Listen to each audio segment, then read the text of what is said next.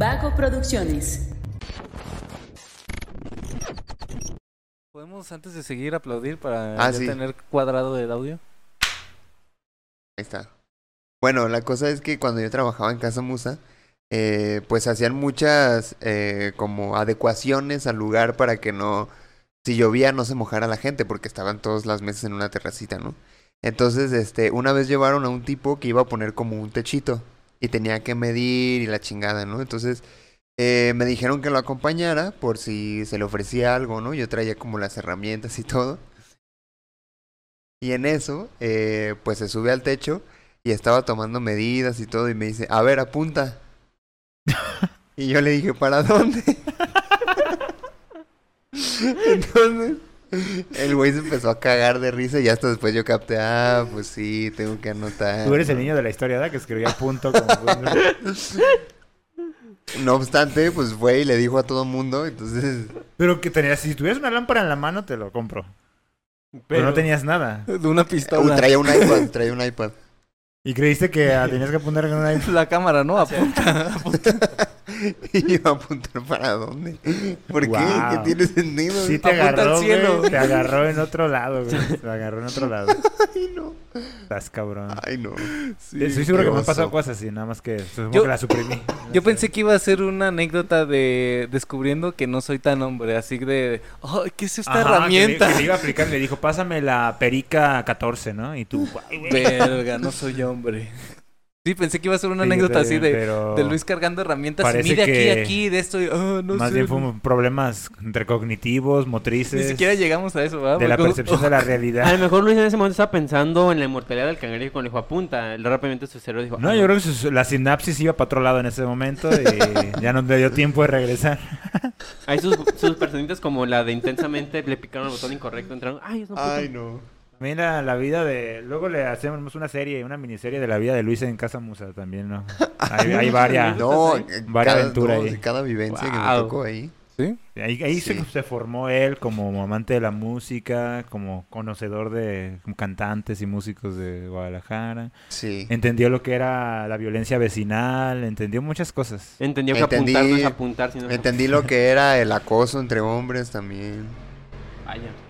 La explotación laboral. ¿Fue tu desarrollo de personaje? Que ser artista Más no te hace mejor persona. ¿Ser artista no te hace? Y hay artistas muy estúpidos. Que la droga sí te puede hacer daño, la marihuana particularmente. ¿Qué? ¿Por qué? ¿Por qué lo dice? ah, no. a ti no, no lo conociste en Casa Musa, él, ¿verdad? No. De esas Sí diez. suenas como Estás de a salvo, estás A lo mejor como no eres artista, tú puedes consumir sin tanto pedo. Es que era un ambiente muy bohemio. ¿sabes? Muy, bohe- muy bohemio, ¿no? Lo dirás de broma, De pero era una de veras. resistencia a ese lugar. Sí, sí. Lamentablemente lo cerraron, ¿eh? Pero sí estaba chido ese lugar. Está muy chido. Era de Ya- las pocas escenas. Cambió, cambió. Se supone que sigue teniendo el mismo giro. Ya es, ahorita es un poquito más fresa porque ya el dueño ya le está metiendo mucha más feria. Pero se supone que sigue siendo el mismo giro de centro cultural y acá. Sí, porque la, la- la banda bohemia de verdad, que sí tuvo más o menos éxito y es conocida, tocaban ahí. Daniel me estás matando tocaron Ajá, ahí claro. antes de ser famosos, güey. Claro. Yo serví en ese La día. Leiden, David Aguilar, o sea, los años que estuvo abierto, un chingo de banda tocó ahí. Era, ¿Tú serviste ah, ese día? ¿Sabes cuál era el otro bastión? Antes de ese, Rojo Café, güey. Ajá, Rojo Café. Rojo Café y Casa Musa recibían a los mismos, a la misma banda. Sí. Sí, yo a mí me tocó trabajar el día que estuvo Daniel me estás matando. Y no, no tenías ni idea de... Yo no los conocía, Y güey. cuando los viste, después dijiste, oh, esos ¿Y vatos. sabes qué es lo más sorprendente? Que Lupita estaba ahí ese día también. Ah, todos estábamos ahí ese día. sí, Y no nos conocíamos, ¿no? todos bien bohemios. No, de hecho yo ni me acordaba, güey. Me... Oye, pero tú sí conocías a Fer, pero no sabías que estaba ahí, ¿verdad? Pero sí escondido. Eh, Sí. Da la casualidad que Este- todos estábamos ahí. Yo, yo no, no me acordaba de eso, güey. Hasta de- hace poco que me salieron los recuerdos de Facebook. Yo compartía de que, ah, este, hoy, Hoy. hoy va a estar tal en Casa Musa. Y compartí de que hoy va a estar Daniel, me estás matando. Y yo, ¿qué? ¿Cómo? Mira, lo Sin saberlo, él le, él le, le- le- le pasó la letra de, las, de varias canciones, güey. En una servilleta. ¿Qué estás escribiendo? Sí, sí. Mesero. Ah, una Luis bien letra que se me tranqui, así, de- pensando para dónde apuntar. Así de y cuando Daniel... ¿Para dónde apuntar mientras apunta? la servilleta, ¿qué se siente que me gustes tanto, güey? Así escribió este, güey. Y de ahí. Porque en ese momento Luis vio Lupita, pero no sabía que era Lupita. Es lo que te dijo. digo. Te- tengo una sensación aquí en este En lugar. la fo- y, y si buscas en el muro de Lupita, ella publicó lo mismo. Ah, va a estar mi amigo Daniel en tal.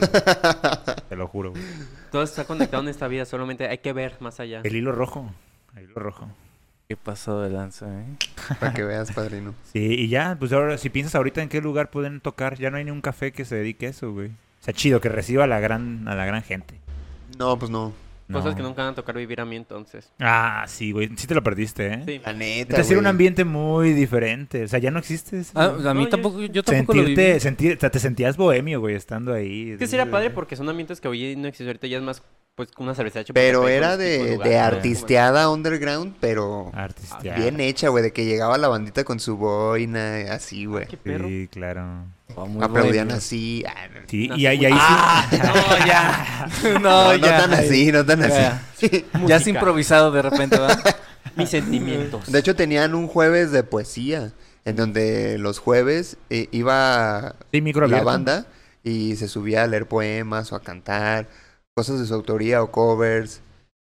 Eso todavía pasa, pero en un ambiente diferente. Por ejemplo, lugares más rascuachos, donde puede haber más violencia. No te creas, hay un lugar que sociedad. se llama el Mesón del Fraile, no sé si lo ubican.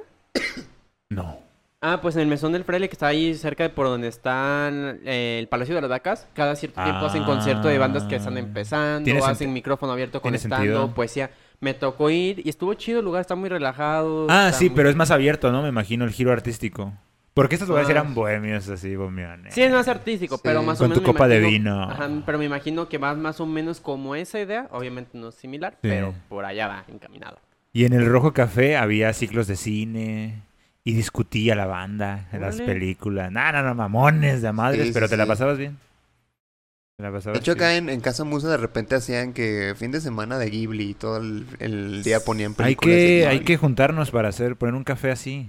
Sí, la neta sí me Y gustaría. ya como no hay tanto, a lo mejor sí pega. Ah, Sí, y ahí me tocó conocer un chingo de músicos. ¿Y tú qué hacías ahí? Eras el Yo era apuntador. mesero. Era el apuntador. los asientos. Te toca la mesa 3. es cierto. Eh. Mesero, apunta. Apunta mi orden. ¿a Eh, ¿Me puedes tomar la orden? La papelito. Sí, ya, ya me tocó ir ahorita que es eh, Flor de Toloache, Ah, que sí, ya ¿qué no se tal? llama Casa ahí. Está chido, pero sí está más fresa ya. Pero sí tienen ah, ah, ciclos artísticos o algo así o Se quieren mantenerlo así, pero ya no es tanto como Casa Musa. La bala, ya no iba a ser la bala, ¿verdad? no iba a ser otra cosa, se me olvidó. Iba- Ah, el TikTok. El TikToker. Ah, claro, ¿verdad? Luis, el Dixon. Siga a, a la bala en TikTok. Ya está siendo un éxito, ¿eh? ¿Cuántas vistas tienes ya? En tu video más visto, pues.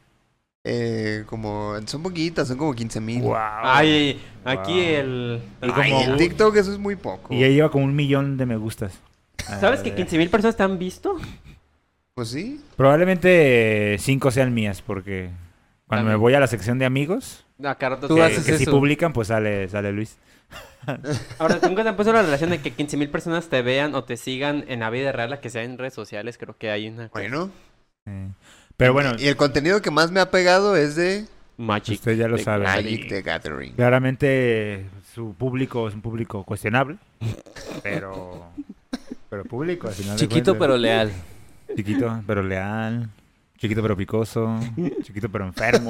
Ah, no es cierto. Pero sí se bañan ya. No, y, y pues tienen dinero, ¿no? El- Oh, sí. Ahí está el Post Malone, ¿no? ¿cómo se llama? Sí, sí. Gastándose 3 millones de dólares en un... Yo tenía esa duda. ¿Post Malone sí juega Magic o nada más compró la carta? No, sí juega Magic. Ah, bueno. La gente que compra esas cartas porque sí les apasiona. Pero es, pa- es No, fan del Señor de los Anillos o nada más. Puede ser solamente coleccioni- coleccionible- coleccionista, sin Sí, necesidad de serio, jugar. Pues sí. Pues de hecho, es, es como un chiste que se tiene entre la comunidad que juega cartas, que los que juegan Pokémon, más bien los que tienen cartas de Pokémon son nada más para coleccionarlas Ah, porque no todos juegan. De hecho, O sea, los de Magic se burlan de los de Pokémon. No, no. La comunidad es en general de cartas. "Y", o sea, hay una no, de hecho hay, hay una hay una una historia graciosa respecto a eso. Una vez estaba yo eh, atrapado en la lluvia y llegué a la tienda de donde juego Magic. Como la me gata. cerca. Llegué y puse a cargar mi celular, o sea, no compré nada, no iba a jugar, nada más llegué a cargar mi celular. Y había gente jugando Pokémon porque al parecer había un torneo o algo así. Y eh, pues en lo que esperaba que se cargara, pues me puse a ver mis cartas y un chavo de los que estaba jugando me vio y le dice a sus amigos, este... Eh, ay, aquí tengo varias de las energías de, de Pokémon. Dice, ¿vendrán a ser como las tierras de Magic? Dice, no, no creo. Eh, puro pendejo juega Magic y se agarró ahí diciéndolo. Oh. Y así como de... Sí, pues te digo que el vato me vio, o sea... Y yo así como de, no Ah. mames, güey. O sea, tú y yo Pero, somos igual de ¿sabes qué hubiera ñoños, no te bien- pases Ajá, hubiera estado bien cagado que fuera la clásica imagen, ¿no? Con sus lentes.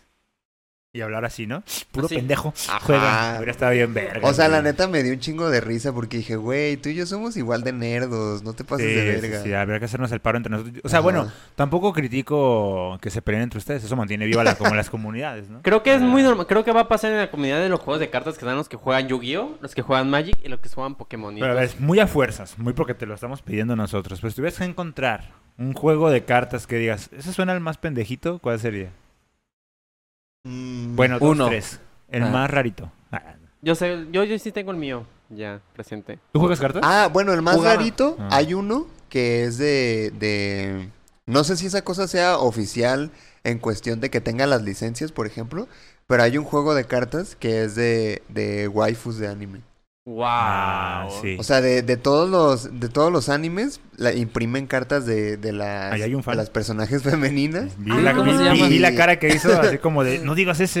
De hecho, ya y me juegan así, o ¿Sí sea, lo conocías ese? o No, no, no lo Ah, conocía, pero lo una cara como a mí a mí pero en lo personal se me hace ya muy extraño. Pues, ¿no te acuerdas, José, cuando acompañamos a Luisa que comprara cartas ahí en la Friki Plaza que no sé si te fijas en una vitrina? Prácticamente Porque no en los la dejan pasar entrada, sin un adulto. Y Tenía que llevar a dos. prácticamente en la entrada estaban esas cartas y yo dije, ¿qué pedo? Ah, ¿Por qué guau. venden esas cartas? No Digo, las vi, ¿no? no las vi. A mí me dio curiosidad porque pues estaba viendo todo lo que había en la tienda y literalmente es como lo más vistoso, lo que lo primero que engancha estaban las cartas. Yo como de que Ah, ya. Qué Que raro. también, me gusta Genshin Impact. ¿Qué tan lejos estoy de un juego de cartas de No, pero, sea, coleccionar, entiendo, ¿no? De hecho, es ma- sería muy común coleccionar estas cartas. Sí, Jugar coleccionar. con eso, Ajá. Ya dices, ¿cómo? Eso se me hace raro. concepto, Sí me ha no? tocado ver dos, tres veces a gente jugando a ese juego. Y así digo, uy, ¿cómo se llama? amigo, eh, Waifus War o algo así. ¿o? no sé. Y, y el Luis, a mí la gente que juega se me hace bien pendejo. Pero, o sea, sí hay algo que me choca y es que entre los mismos jugadores sean excluyentes, pues. Claro, entre los de abajo, pues, ¿no? Pelearse entre... No, fuera de los eso. de abajo. Es que, es que sí se da mucho, o sea.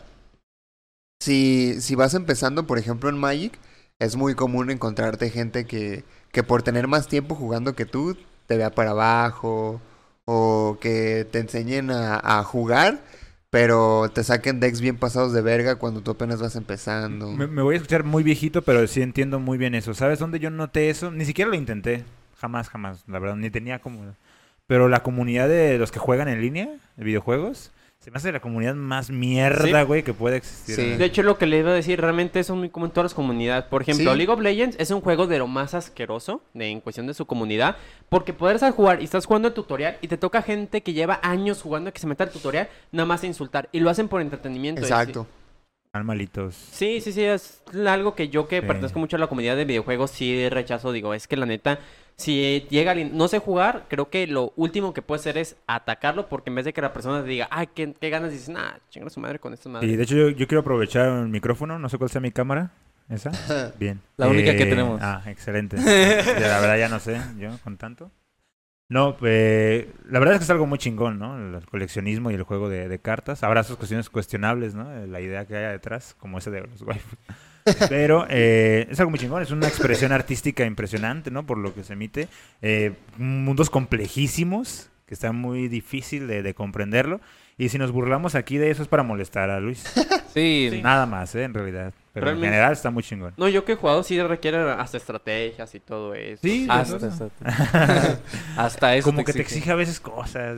Sí, fíjate que, por ejemplo, aquí en Guadalajara Magic no es un juego tan popular. Y en, eh, por ejemplo, si vas a la Friki Plaza o si vas a Tecnocentro, todo el mundo está jugando Yu-Gi-Oh! Yu-Gi-Oh. Y, y, se molestan. pendejos. Se- es que se molestan incluso, o sea, están las bancas allí en la, en la Friki, por ejemplo. Una vez yo me senté y se me acerca un vato y me dice, eh, ¿vas a jugar Yu-Gi-Oh? Y le dije, no, yo no juego Yu-Gi-Oh.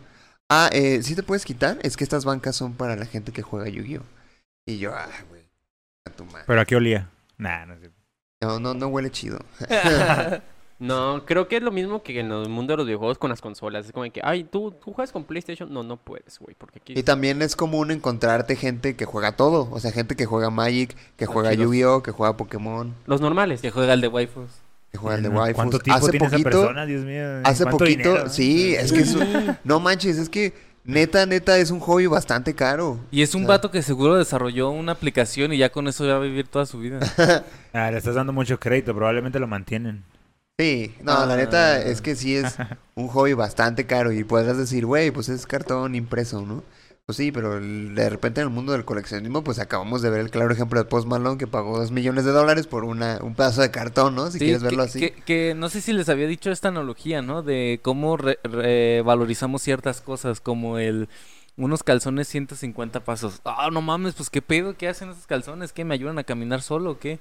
Y un manga 150, oh, ganga. Ajá. Y es como, güey, pues Ya. es el Bueno, valor del- depende, ¿eh? Cuando uno sí percibe poco dinero, todo le suena caro. Ah, bueno, sí. Sí. Sí, ese manga que hace me va a cambiar la vida, ah, Lo ya puedo leer en buscando línea y ya. piratería. Sí, después. Sí, o sea, el, Sí, e- pero este claro, será claro. solamente un ejemplo, porque claramente unos calzones de 150 valen totalmente la pena para estar todo el día cómodos con tus calzoncitos, güey. Honestamente, yo tomando en cuenta lo que dice Fer, yo sí muchas veces no he comprado cosas como mangas así porque digo, pues está chido y todo, pero ¿de qué me va a servir? Mejor me compro un par de calcetines ahorita que se viene el Y frío. es y que ya. la necesidad sí puede ser más imperiosa, porque si por mí fuera, güey, no mames, yo tendría tapizadito de manga. Que por cierto, eh, hablando de coleccionismo y ya dando pie al tema del que vamos a hablar, hace a principios de este año salió un juego de cartas de One Piece ¡Hala! que se volvió turbo popular aquí en Guadalajara. No manches. Sí, ya en- Turbo Sí. popular. ¿Popular para Nadie había hablado de esto. no, o sea, En el mundo de las- Entre los jugadores de Magic, popular. en la comunidad de la gente que juega cartas Claro. Ah. se volvió muy popular. Pero todos los tienes guardados en tu celular, güey. ¿Quiénes son? Juan. o sea, esa comunidad son cinco güeyes. ah, ¿qué Y se hizo popular Pero porque cuatro de esos cinco hablaron de... 90%, ¿no? Porque Luis lo puso en su TikTok con 10 mil seguidores. No. no, pero eh, es un juego que se volvió muy popular y, y las tiendas en donde yo he ido a jugar a Magic ya hacen torneos de One Piece, por ejemplo. Ande pues. Y, y ya mucha gente ha ido a, a jugar y los decks están, pues están caritos también. Igual, pues como en todo, los, los basiquillos te salen como en 900 varos y de ahí para arriba. Ay, pues más fácil, lo imprimes en internet y ya lo pegas en un cartón y órale a jugar. Eso es piratería. que va muy acorde con lo que vamos a hablar el día de hoy. Exactamente. ¿Ya empezamos entonces? Sí, si quieren. Pues sí. Dale. Entonces, A la Un, una. dos, tres. tres. hola, hola, ¿cómo están? Muy buenos. Ay, oigan, pero no íbamos a hacerlo de... Ah, era broma, Ah, pero ah, estaría chido. ¿no? De todas formas, ¿ya tienen su sueño? ¿Ya? No. Yo ya tengo Sí, mi sí, sueño. sí, Yo, ya. Ya- ya lo habías pensé dicho, que era ¿no? broma. Ah, bueno, pues sí. Recuerda que son sueños Sí, así ¿no? como encontrar el One Piece, puta, Ah, pues bueno, nunca la van a encontrar. mil años, ¿no? Sí. Eh, Si no, pues podemos no hacerlo, ¿eh? no, sí, sí, sí, sí, sí. Ok, muy ¿Sí? bien. ¿Quién empieza yo? Entonces, ¿quieren que iniciemos con eso? Sí, igual así Sí. como que sea nuestro open y luego ya corta. Sí. Y hola, hola. Ah, ok, ok. Pero vas a poner la música de fondo ¿De de One Piece? Claro. Ah. Eh, entonces, ¿empiezo yo o, las ponemos Todos todos juntos. y nada más? No, pero así va a hacer más sentido si vamos diciendo uno por uno, ¿no? Como en Sí, sí. barril, ¿no? Ok, ok, ok. ¿Que ¿Tienes un barril? ¿Quieren decir sus sueños para no sonar raros? No. Y que no nos juzguemos entre nosotros. Yo tengo mi sueño. Por eso, pero decirlo Pero antes. decirlo antes de Pues decirlo. no en- tengo problema. No, hay que decirlo así. No, Está bien. Es eh, Es muy sí, seguro. yo quiero ser El mayor. ¿Y Mejor tú te lo guardas? No, mejor. Excelente, muy bien. ¿Están listos, chicos? Sí, capitán, capitán, estamos estamos listos. Muy bien. Entonces, dos, tres. Ser el mejor académico. Es el mejor creador de videojuegos. Tener una vida tranquila. Ser el mejor actor de doblaje del mundo. Muy bien. Ahora di. Y sobre todo encontrar el One Piece. Encontrar el Y ver One Piece. y terminar One Piece. ¿eh? La, la- la verdad es que uno de mis, de mis obsesiones siempre ha sido Piratas del Caribe. O sea, la vida pirata es algo que yo siempre he querido Sí. vivir. Yo decía Eh. eso hasta que me puse a investigar cómo era la vida pirata y me dio mucho asco. Eh, pero por eso desde hablaba de piratas buenos y piratas. No, no, me da, en la vida real, o sea, con la cuestión de comer a los piratas me dio un chingo de asco todo lo que sufrían. Pues y, bueno, violadores y asesinos. y llenos de escorbuto, dientes podridos, sin bañarse durante meses. Claro, pues la vida del marinero.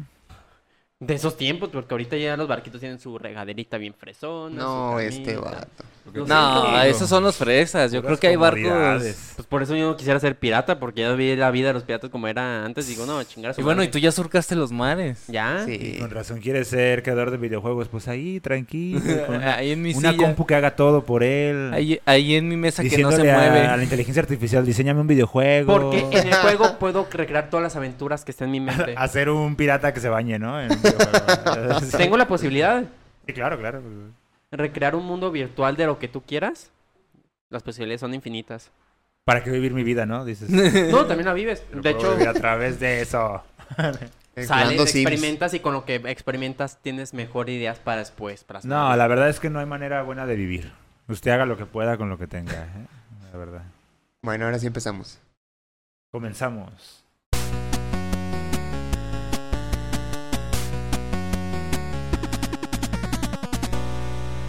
Hola, hola, ¿cómo están? Muy buenas a todos y bienvenidos a un episodio más de Punto Geek.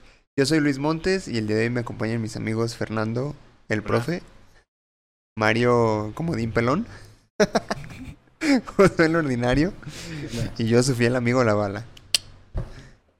Que La comodín suena como que le puedes poner cualquier cosa, ¿no? Sí, es justamente Pues por eso- el comodín por pelón, eso es el comodín. luego Comodín. soy este la tía, luego soy el fascista, ¿no? Ahí abundan. ¿Ves que no cacha los albures este vato?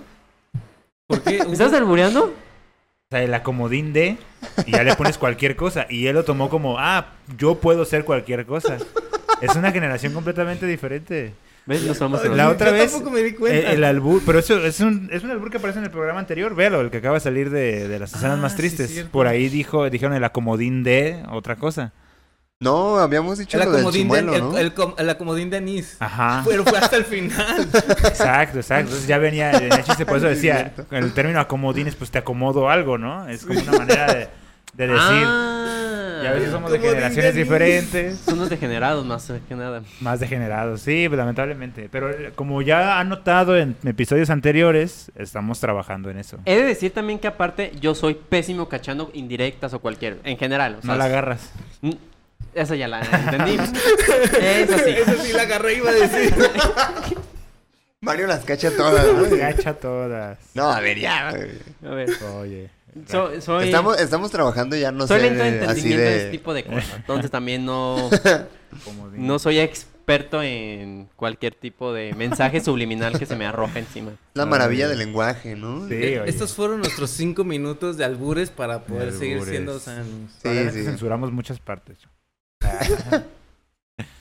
Bueno, pues el día de hoy vamos a hablar de el live action de One Piece, que eh, fue sorprendentemente para mí eh, algo muy bueno, sí lo disfruté muchísimo.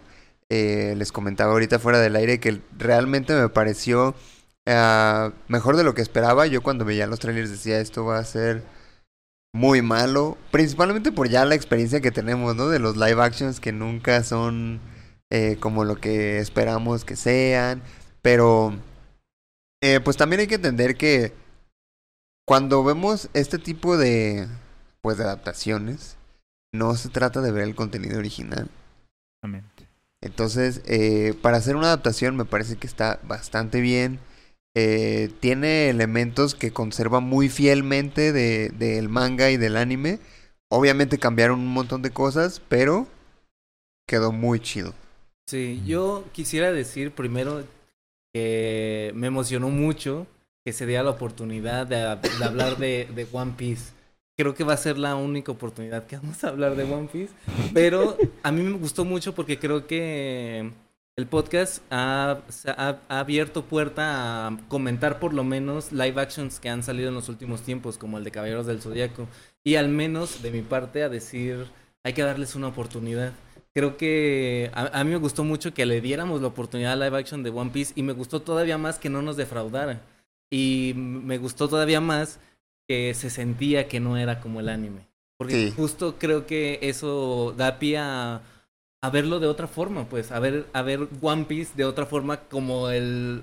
a- y no como el anime interminable. La historia interminable. Yo, yo, yo sé, yo creo que, no sé si esto, yo creo que es más bueno que malo, ¿no? O que el comentario no, a lo mejor hay gente que lo cacha de otra manera, ¿no? Pero eh, creo que One Piece es una opción segura.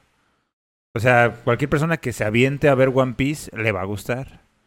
O sea, la fama que tiene, el impacto que ha tenido, eh, las comparaciones que se le han hecho, pues todo apunta a que pues es uno de los, de los animes que, que son garantía pues para, para las personas. Eh, entonces, en ese sentido, creo que el único riesgo que tendría eh, One Piece en situaciones como esta, de la adaptación, que se haga una mala adaptación, lo cual, pues creo que estamos todos de acuerdo en que pues no ocurrió, ¿no? Se hizo una adaptación adecuada, eh, a través de mecanismos pues ahí que pueden ser de dudosos, ¿no? Que pueden sonar a manipulación, pero que también pueden sonar como la manera correcta de hacerlo, ¿no? Es decir, tratar de hacer adaptaciones de la mano de sus creadores, de la mano de la visión, de la mano del objetivo. Ah, la incorporación de Oda dentro de, de del desarrollo de, del guion, pues, de, de, este live action, creo que es la, la manera de evitar el riesgo de la adaptación de una opción segura. Es decir, quitarle la magia, la garantía a una historia, ¿no? Entonces, eh, creo que sí es una opción segura. Cuando yo la... Cuando empecé a ver el primer capítulo dije, bueno, claro que me va a gustar, ¿no? Piratas, eh, justicia, sueños, uh, el héroe que nunca deja de sonreír, pues dije, bueno, esta es una, una opción segura, ¿no? Y pues efectivamente, ocho episodios después digo, ay, muy buena temporada.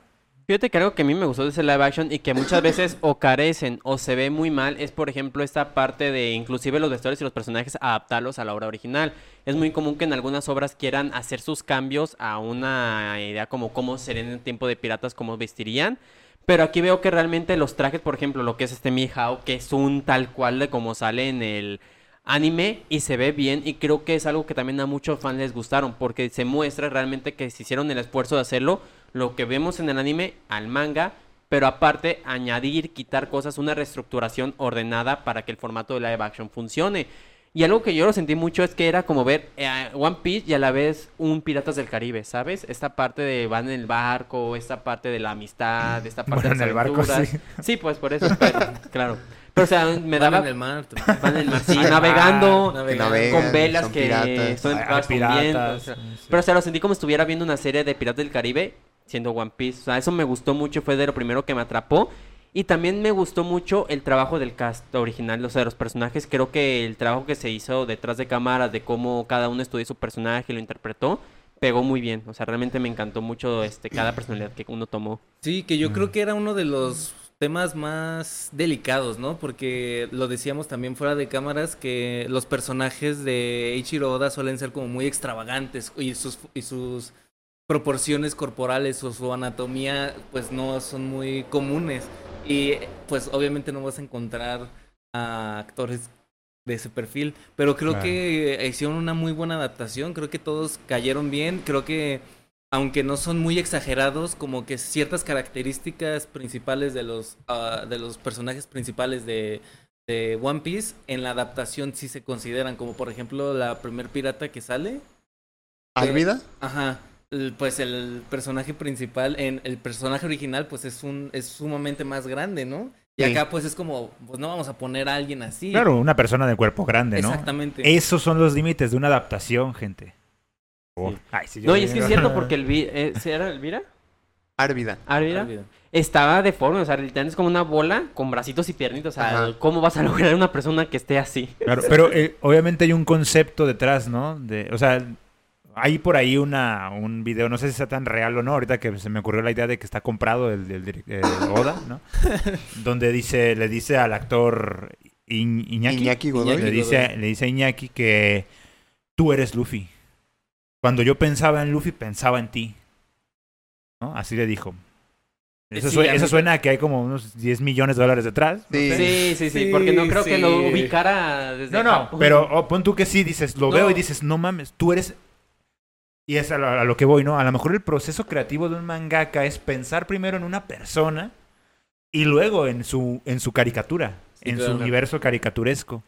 Entonces, en los límites de... Hay límites en la adaptación, ¿no? Pero también hay formas de que en las que uno piensa, un, un, person- un- un direct- un mangaka, ¿no? Por ejemplo, en este caso, un ilustrador Entonces, sí es muy probable que él haya pensado, ok, el personaje de la mujer pirata, su concepto era, yo quiero una mujer pirata con un cuerpo grande. Tal cual. Así, ¿no? ¿Y eso cómo se traduce en lo humano? Pues una persona con un volumen amplio. Exacto. No inhumano, no, porque eso ya no sería adaptar, adaptar algo, Sí. ¿no? Sí. Sería nada más copiar y pegar. Cosa que no es una adaptación. Exactamente. Que aparte yo creo que otro de los aciertos que tuvo este live action y, y que creo que resolvió uno de los grandes problemas de One Piece desde mi percepción es que eh, aceleran las cosas. Y te lo voy a decir porque a mí, neta, el anime de One Piece me gusta, lo disfruto, pero mil capítulos pesan mucho. O sea, puede ser muy bueno y todo lo que quieras, pero alguien que no lo ha visto llega y dile, ve este, este anime con mil episodios, bro. Que son mil episodios que fácilmente si las cosas se hacen a un ritmo adecuado, podrían ser muchos menos. O sea, neta que, eh, pues eso también es típico de los shonen, ¿no? Que alargan un montón ciertas cosas. Pero, por ejemplo, eh, en estos ocho episodios de live action abarcan 50 capítulos del anime. Es una cosa Tremenda. bárbara. Sí, muy cabrón. Muy- Pero pues, bien lo dices, o sea, depende, ¿no? Imposible si cada episodio es, es igual de equilibrado, con cosas tan sustanciales como el otro, pues imposible, ¿no? Tendrías que quitar muchísimo. Sí. Pero cuando se logra, así te hace pensar como de a lo mejor había un poquito de innecesario, ¿no? O bueno, ah, bueno, sí, innecesario en el sentido de que sí lo podrías quitar. Sí. Así es, sí es prescindible. Sí, y eso lo vimos claramente acá, pues, o sea, definitivamente hay muchísimos cambios entre el anime y, y el live action, que las cosas que quitan en el live action, pues son cosas que realmente no, que no se extrañan, pues. De repente sí te queda así como de, ah, cabrón, ¿qué pasó con esto? ¿Qué pasó con tal personaje? Pero eso ya es con una persona que vio el anime. Porque, por Sí. ejemplo, acá no dijiste, ay, esto no tiene sentido. Ah, ay, no, esto claro que no, Aquí, claro que aquí no. hay- obviamente hay algo, porque aunque no hayamos visto el anime, creo que sabemos, ¿no? Que sí quitaron cosas. Pues Sí, debe ser. era- muy Sí, evidente. de- pero aún así no dijimos, ah, aquí, esto lo quitaron. Y es justo el criterio que les mencionaba en otro, en un, un episodio ficticio que nunca sucedió, ¿no? En un momento de grabación. ah, que hay, un hay una cuestión de consistencia. O sea, Sí. esta historia sí es consistente y es coherente con lo que están haciendo. Independientemente de si lo... Más bien, independiente de que lo compares con, con el Sí. anime. Entonces quiere decir que es una eh, buena historia, ¿no? Sí. Porque resiste, porque se entiende, porque gusta. Y precisamente por eso me dan ganas de ver cómo se va a seguir desarrollando la historia. O sea, porque no, no...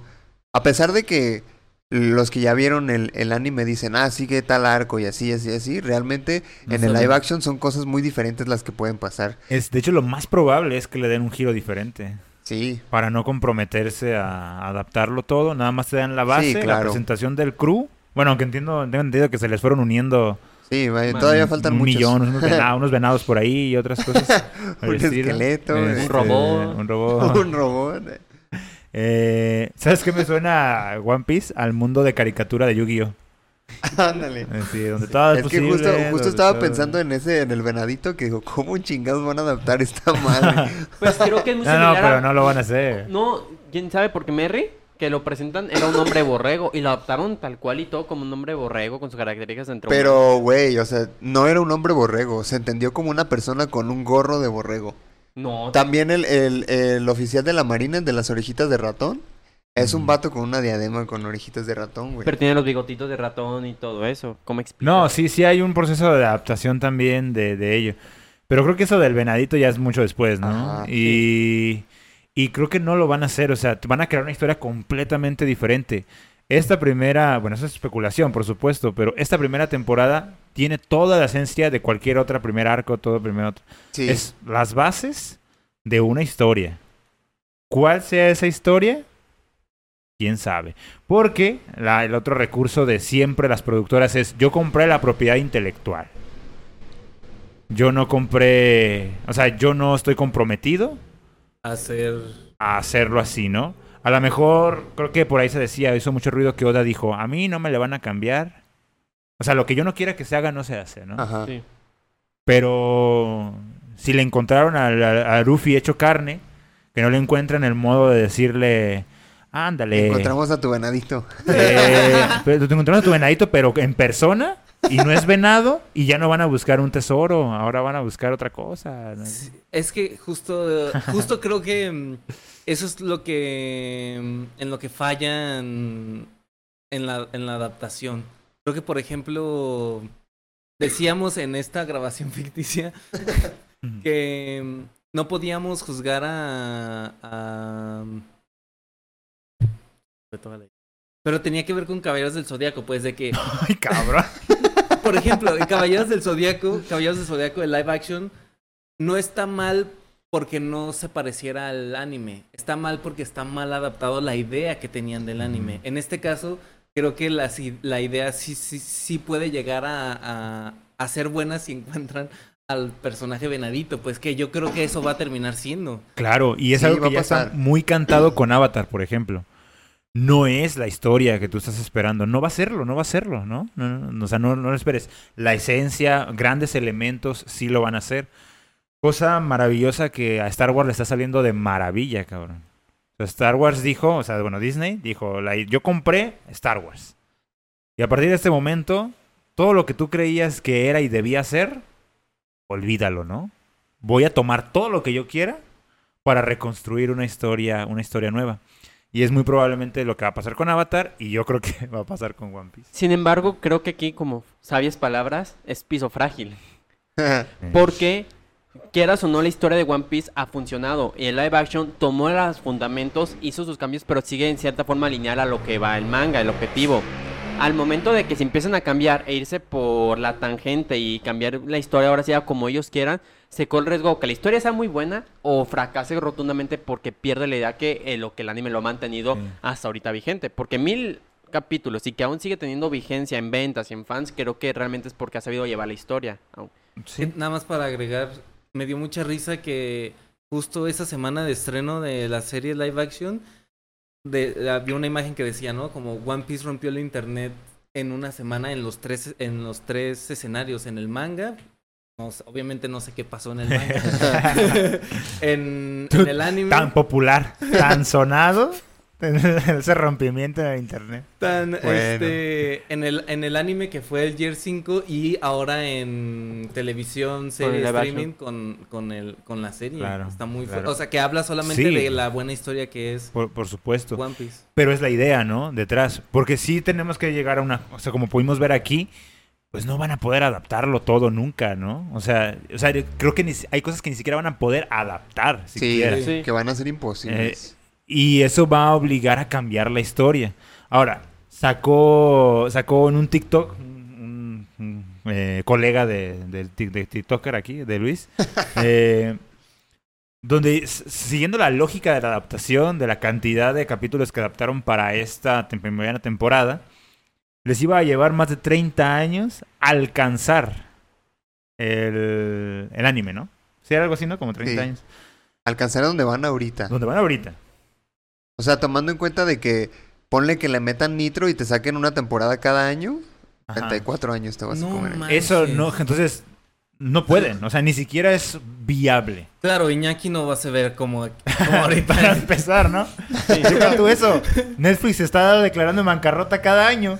Ahora imagínate decir, sí, en 30 años yo lo voy a adaptar hasta donde va ahorita One Piece. Pues no. Eh, o sea, es imposible eh, físicamente y económicamente. Económicamente. Porque, porque ya está One Piece como una de las series más caras de producir, ¿no? De toda la historia. ¿Ah, sí? O sea, creo que cada episodio costó 14 millones de ¿Y eso dólares. por qué? ¿Has visto los uniformes que usan? Los- Yo creo que mucho del presupuesto se fue en vestuario ¿Será? solamente. ¿Será? O sea, a mí me suena raro eso, ¿no? Cada producción siempre es la más cara de todos los tiempos. Y uno no ve muchas diferencias entre una producción y otra. Y aparte, si tomas en cuenta de que One Piece no le metieron como tantos efectos, y así. Eso Pero- es Lo cual fue un ejercicio de adaptación impresionante. Porque, por ejemplo, algo que es muy ca- este, característico es la habilidad de Luffy de estirarse. Y creo que a diferencia del manga y el anime, que es más utilizado, con el live action casi no hay tanto recurso de esos poderes de eh, elasticidad, ataques de Gagaumi, puños super gigantes. O sea, realmente esta parte se quitó y fueron más a la parte de golpes normales, cosas que se pueden fácilmente recrear sin efectos especiales. Oye, los golpes normales son épicos también, ¿no? Está ahí Saitama. Golpe normal. Pero es que Luffy no es pelón. Ahí el detalle. Ah, sí, pero ah, sí es una... Ojalá fueran propiedad pública las industrias del cine o del Netflix para que hubiera transparencia. ¿De dónde sacan? O sea, a ver, ¿cómo justificas tanto gasto? ¿Qué es lo que más cuesta? ¿Será la, la calidad de las cámaras, de la grabación? Pues es que, es que todo te va costando dinero. Oye, padre. pero, com- compa, o sea, veo otras producciones como, como Game of Thrones, veo otras producciones como, no sé, cual- casi cualquiera se me ocurre, ahorita no se me ocurren, pero un puto episodio vale más que una película, ahora resulta, ¿no? Y... No sé, o la inflación está hasta la madre, no sé, Yo creo que ya todo o cuesta- también, o, o, qué, o en qué están gastando, ¿no? no, a lo mejor... los mejores proveedores. Iñaki trae cinco o seis maquillistas al mismo tiempo. O, o sea, ¿cuál es la transparencia ahí? en La esa- ropa de Luffy es Gucci. ¿Quieren Es que- deducir impuestos? A ver, vamos viendo, ¿no? Porque... Eh, Es que ah, no, yo no tengo la autoridad ni la experiencia como para decir todo esto porque yo no he trabajado en ninguna producción más que en esta humilde producción. Yo sí, próximamente en Netflix, pero luego les platico. Pero, pero por ejemplo, este, sí conviví mucho con una persona que sí trabajó en producciones. A ver, Entonces, saca nombres, pues ahorita... no, ya no puedo. Los, los recibos, ¿dónde están? Pero justo, justo, y, y me quedó, me dejó muy en claro todo lo que cuesta en la industria del cine porque estábamos viendo la película de la teoría del todo. Y al final explican, al final, al final de la película hay una leyenda que dice, este, Hawking vive actualmente feliz con su pareja y no sé qué. Pero esa película yo la vi cuando ya había fallecido Stephen Hawking. Entonces yo le dije a esta persona, ¿por qué no le cambian para que diga en memoria de Stephen Hawking o algo para que no parezca que sigue vivo? Y ya me empezó a explicar todo lo que conllevaría solamente hacer ese cambio. Y ah, solamente hacer ese cambio. Ahora hacer una producción es muchísimo más. Ajá. Yo digo que mucho del presupuesto se fue en el vestuario. Ve cuánta gente en cámara hay en, en- cada, en cada plano. Y cada uno tiene un vestuario súper específico con sus detalles. Yo, yo nada más cuestiono el hecho de si efectivamente... Costó realmente tanto así. eso? Es que el hecho de que sea la producción más costosa del mundo hasta el día de hoy, No, no es la más o costosa. sea, de la serie, ¿no? Dijiste. De Netflix. No, es una de las más costosas. La más costosa ahorita, según yo, sigue siendo Señor de los Anillos. el... ¿cómo La se- serie. Ah, la de los Anillos de Poder. de los Anillos del Poder. Y sí se ve. Ah. Ah, esa sí. Ahí sí se ve. Oye, Lo- sí, los vestuarios del... One Piece, ¿dónde se grabó? Eh, En un foro. En un foro. ¿Sí crees? A huevo, a ver cuándo viste tierras ahí. Vas a decir que sí se veron al mar. No, sí es cierto, ¿eh? Sí es cierto. Se grabó no, en no. un foro. Entonces a lo mejor en la tecnología, por eso yo estoy pensando. Pues, A lo Efectos mejor especiales. Es que en el foro se les fue, ¿no? Algo que sí sé y creo que también va mucho de la mano con la entrevista que tuvimos con Mike es el hecho de cuánto cuesta hacer las cuestiones visuales de animación y todo eso. sí. Y como aquí todo esto es animación tipo 3D, que se vea, por ejemplo, desde que Luffy se estira, los poderes que se ven, por ejemplo, de los hombres peces cuando escupe como esa cuestión de la boca, etcétera. Creo que ahí sí hay una cuestión. Boogie, por ejemplo, estar animando constantemente como cada parte de su Claro, cuerpo se claro. Y que se vea bien, ¿no? Ajá, mejor. que se vea realista. Ahí que creo que hay un gran trabajo y un gran presupuesto porque también hay que pagarle a esos pobres hombres que están ahí haciendo eso. No, no, no, por supuesto. Ni, ni les pagan, por eso está la huelga ahí. Sí, o sea, pero creo que pero- tu punto es que hay una transparencia ahí para que al mínimo se sepa qué es lo que está pasando detrás. O sea, que digan, No, no, no, o sea, la transparencia es más para saber. No, no Sí. porque yo quiera cuestionarles. 300 sino que- 300 mil en cafés para la producción. Mira, ahí te va. Voy a decir algo desastroso, pero que, que tiene, o sea, estoy de acuerdo que se gastó ese dinero en algo, pues no estoy diciendo que estén desviando fondos o algo así. Pero mi creo que se va a algo que no vemos, ¿no? Esa, esa inversión. ¿Crees que no vemos o que no apreciamos? Ah, justo. A lo mejor lo que yo estoy pensando es que la mayor, cuando una producción aumenta hoy en día es por la calidad de imagen, la calidad de edición. Pienso yo, ¿no? Creo que es ahí donde se va el dinero. Porque lo contrario, no me lo explico. Pues sí. Bueno, es que es que Es que, a ver, cuando tú dices, cuando tú dices en el vestuario, ¿de verdad crees que la mayor cantidad del presupuesto se va a dirigir hacia el vestuario, que la industria del, del textil No, no, no. ahorita está tan no- cara que... No, di- pues es que Ahí hay un... vestuario, maquillaje, a mí que le dijeron a Coco, Fíjate órale, Chanel, Que hay algo ponte". que sí es cierto que, a favor de lo que dice Fer, ¿cuántos cosplayers hacen un cosplay hasta mejor y no le invierten tanto dinero? O sea, ellos te dicen, sacan sus videos y no invierto lo millonada que te pueden decir en un presupuesto de Netflix de que gastaron en un vestuario. Sí, obviamente también eso tiene que ver con quién compra las cosas. Te puedes ir a la parisina a hacerte tu traje de la marina, pero... No, No, no, o sea, yo- sí se gastó el dinero, sí está ahí in- in- eh, invertido, pero creo que, es- pues sí, se, va allá, ¿no? Se va a foros, se va a edición, se va a efectos especiales. Asistentes de producción. Pero todo digital, quiero decir. La mayoría de las cosas. No creo que se haya ido al vestuario. Le pagan a ChatGPT. Y quieren, ¿eh? Quieren. No se los han permitido, pero de que quieren, quieren. Y sí, que yo siento que es más caro grabar claramente en un foro.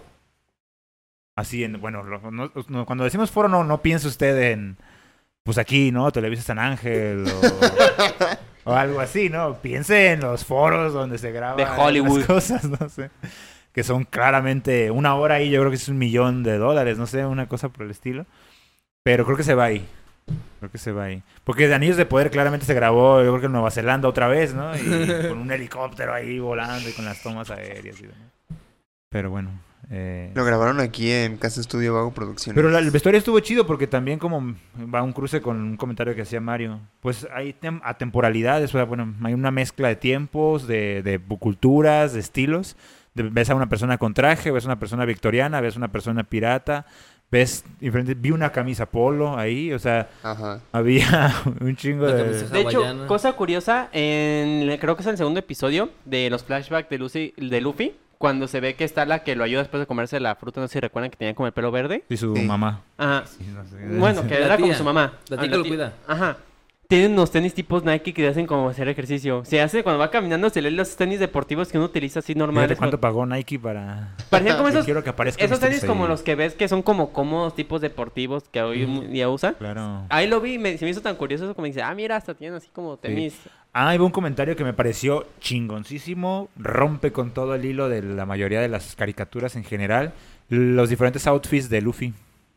Sí. Me encantan los diferentes outfits de todos. Sí, bueno, de todos. Bueno, creo que Sanji no cambió. Ni Sanji ni Usopp, ellos siguen igual. No, Usopp sí cambió. Bueno, Sanji de chef a traje. Ah, ¿De Usopp? ah, ¿Sin saco o con saco? Usopp de lo que recuerdo es que trae nomás como el de pirata, así como de capitán, así con el saco. Y después No, traía, traía una de No, camisa hawaiana cambió. también Sí. y al final traía uno sin camisa con un overall, pero me encantó, me encantó porque justo que creo que son outfits que en algún punto se los llegué a ver a Luffy. Ajá. Entonces se me hace chido porque A mí me prestó una de las camisas. que. La hawaiana, ¿no? ah, ya, ¿no? De hecho, solo traía una de un dead, por si viste. Ah, claro. Sí. El- Fue en la cena, ¿no? En la cena de la cuando fueron Ah, ahí a... Bueno. En el capítulo 5, ahí con la requechona ahí, de hecho, ese traje de gala negro. De- traía una, pero lo- luego lo traía en el brazo que le arrancaron. Ajá. Ahí doblado. Ahí da dobladilla. sí, ya no me acuerdo qué iba a decir.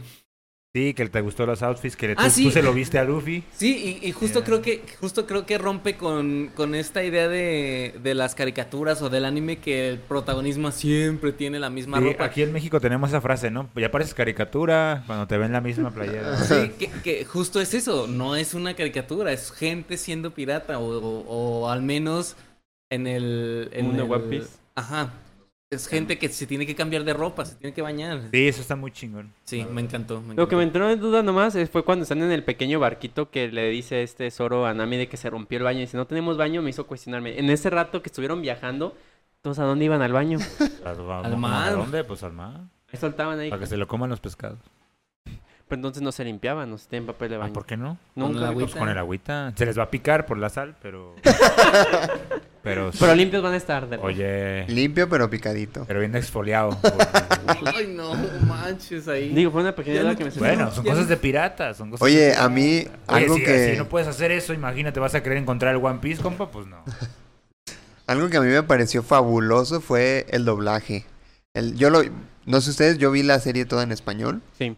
Este, a mí me gustó mucho que hubo varias voces que sí repitieron en cuanto a, o sea, del anime, las mismas voces en, el, en la serie. Por ejemplo, Nami y Zoro son la misma voz en el, en el anime y en, en el live action. Oh. Este, Luffy, en inglés y en español es el mismo Iñaki Godoy. Claro, tiene sentido. Este.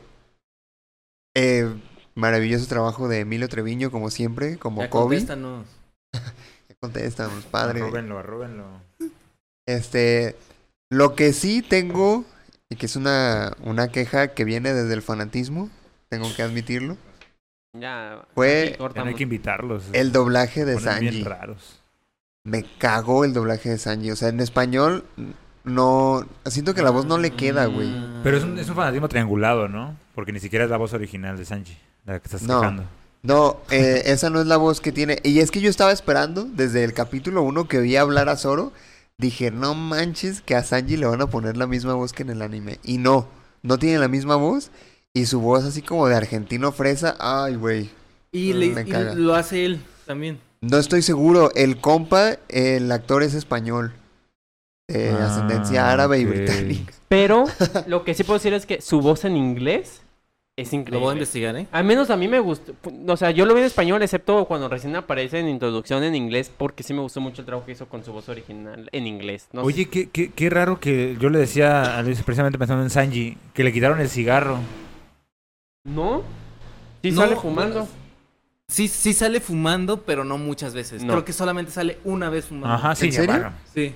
Ya ni caché, fíjate, yo creo. Cuando porque- está con Luffy que está lavando los platos y que dice, cansado de lavar tantos platos, algo así. Oye, que- pero que estamos de acuerdo que es una de las características más básicas de ese güey, poder romper Madre caras con un cigarro en el hocico, ¿no? Pero creo Y que, con la, las manos en las bolsas. Ah, creo que es la misma razón que por cual Luffy no usa sandalias, como darle esta comodidad y también realismo.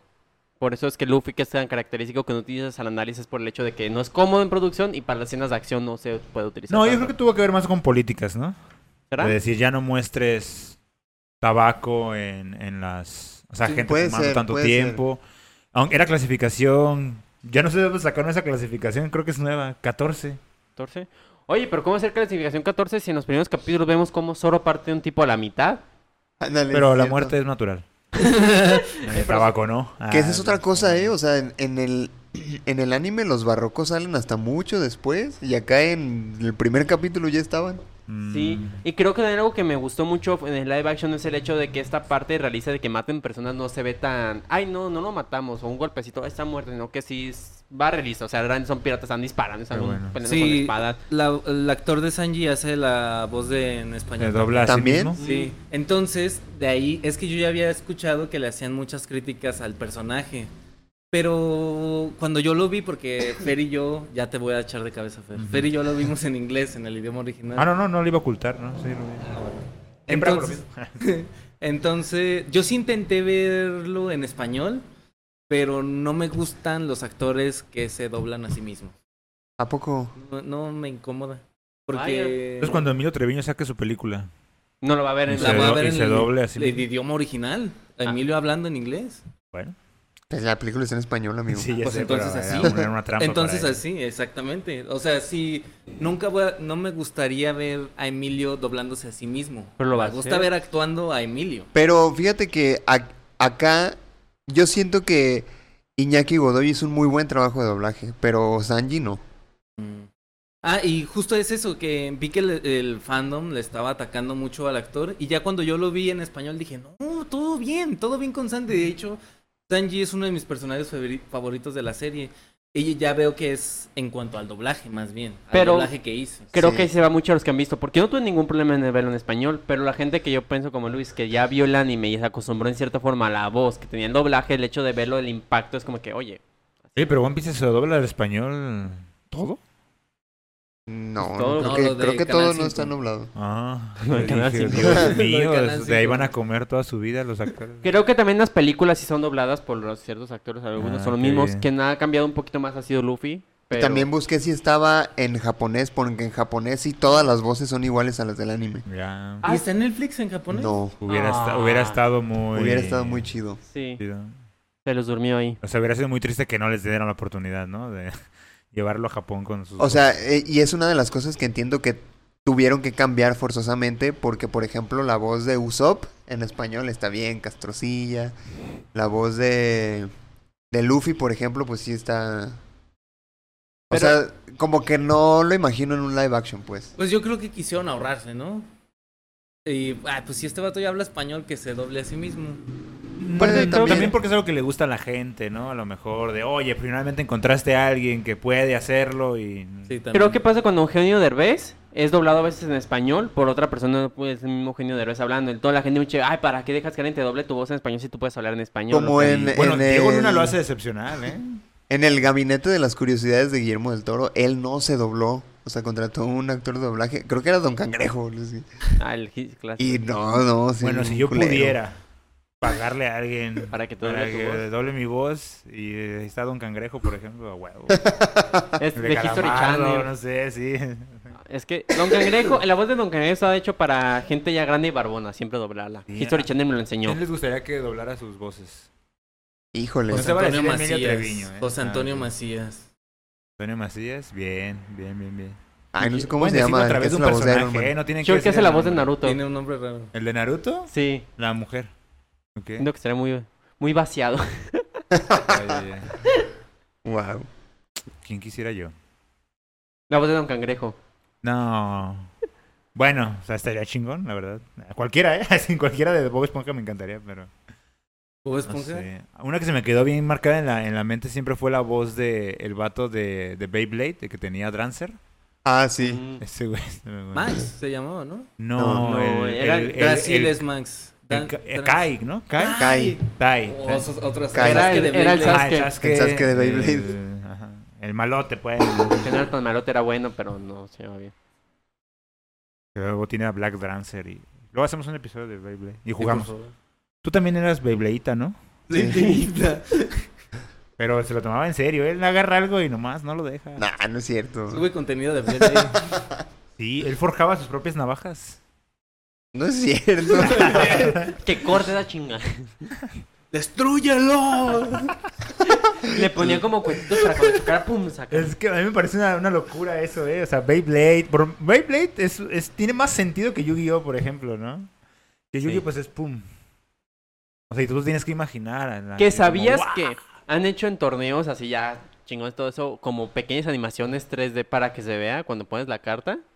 Ah, bueno, Ah, eso, sí. eso estaría fenomenal. No, o sea, no, que- pero sí. ahorita, ahorita que estaban hablando de Beyblade me acordé de un vato. Tú sí lo conoces, Sí, güey. sí, sí, no sí. sé. mames, o sea, me dio tanto cringe esa vez porque este el, el güey eh, traía sus Beyblades, ¿no? Y estaba diciendo que no, así que cuando yo los compré eh, elegí estos porque a pesar de que no son los más poderosos, pues son los que Me llama. me llamaron en su momento y así. Claro. Y yo dije, pues bueno, le, le gustaron, ¿no? De Pues así se hace. Pero el vato Ah, sí creía fervientemente que el Beyblade lo había escogido a él. Como los Potterhead creen que las varitas los escogen a ellos. Ándale, justo así, así. justo Y así. m- si mal no recuerdo, hasta sí decía como que atácalo, o sea, así se lo tomaba como si fuera anime, como habilidad especial y todo eso. Ajá, y si era así ¿Cuántos como de... tenía? Pues era como de nuestra edad. Pues le nuestra dio Beyblade. Sí, Pero eso, eso pasó hace como tres años, ¿eh? O sea... es recién, o sea, tenía yo- más de 20, pues. a mí me tocó conocerlo. Y Sí, o sea, fue muy raro y... O sea, ¿Estás, y- estás burlando de alguien que era un apasionado de Beyblade? Eso es lo que me Es está que- molestando, de hecho. Creo que... ¿Qué? Mira, Que se están burlando de una gente apasionada. mira, Sí. yo hay algo que sí voy a decir es que hay una diferencia entre apasionado a ya tener el sentido de la realidad bien alterada. A mí me podrá apasionar ¿A quién estaba molestando? ¿Qué? ¿A quién estaba molestando? ¿Te hizo algo? Te ganó, ¿verdad? Te ganó. Estás agüitado, Te- estás ¡Ataque especial, Mario! ¡Y! No preparé mi ataque especial. Por eso perdí. No, pues tú. Sí. Di- Pero no. mira, más bien búscalo cuando ya seas más fuerte.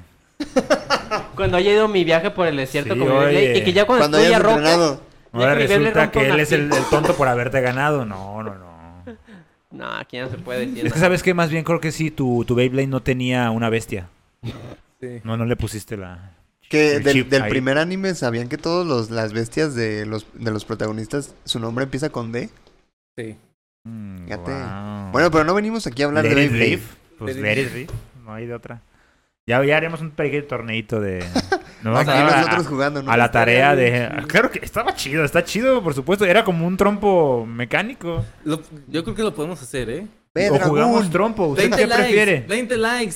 ¿Cuántos? Esto se va a subir a TikTok. ¿Cuántos likes para hacer nuestro torneo de, de, de Ahora, Beyblade? ¿cuántos para los de Beyblade y cuántos para uno de trompo original? De hueso. Cosa, cosa divertida, eh, justamente. Sin palomita, así como la pura cuerda. ¿Y los torneos de Magic cuándo?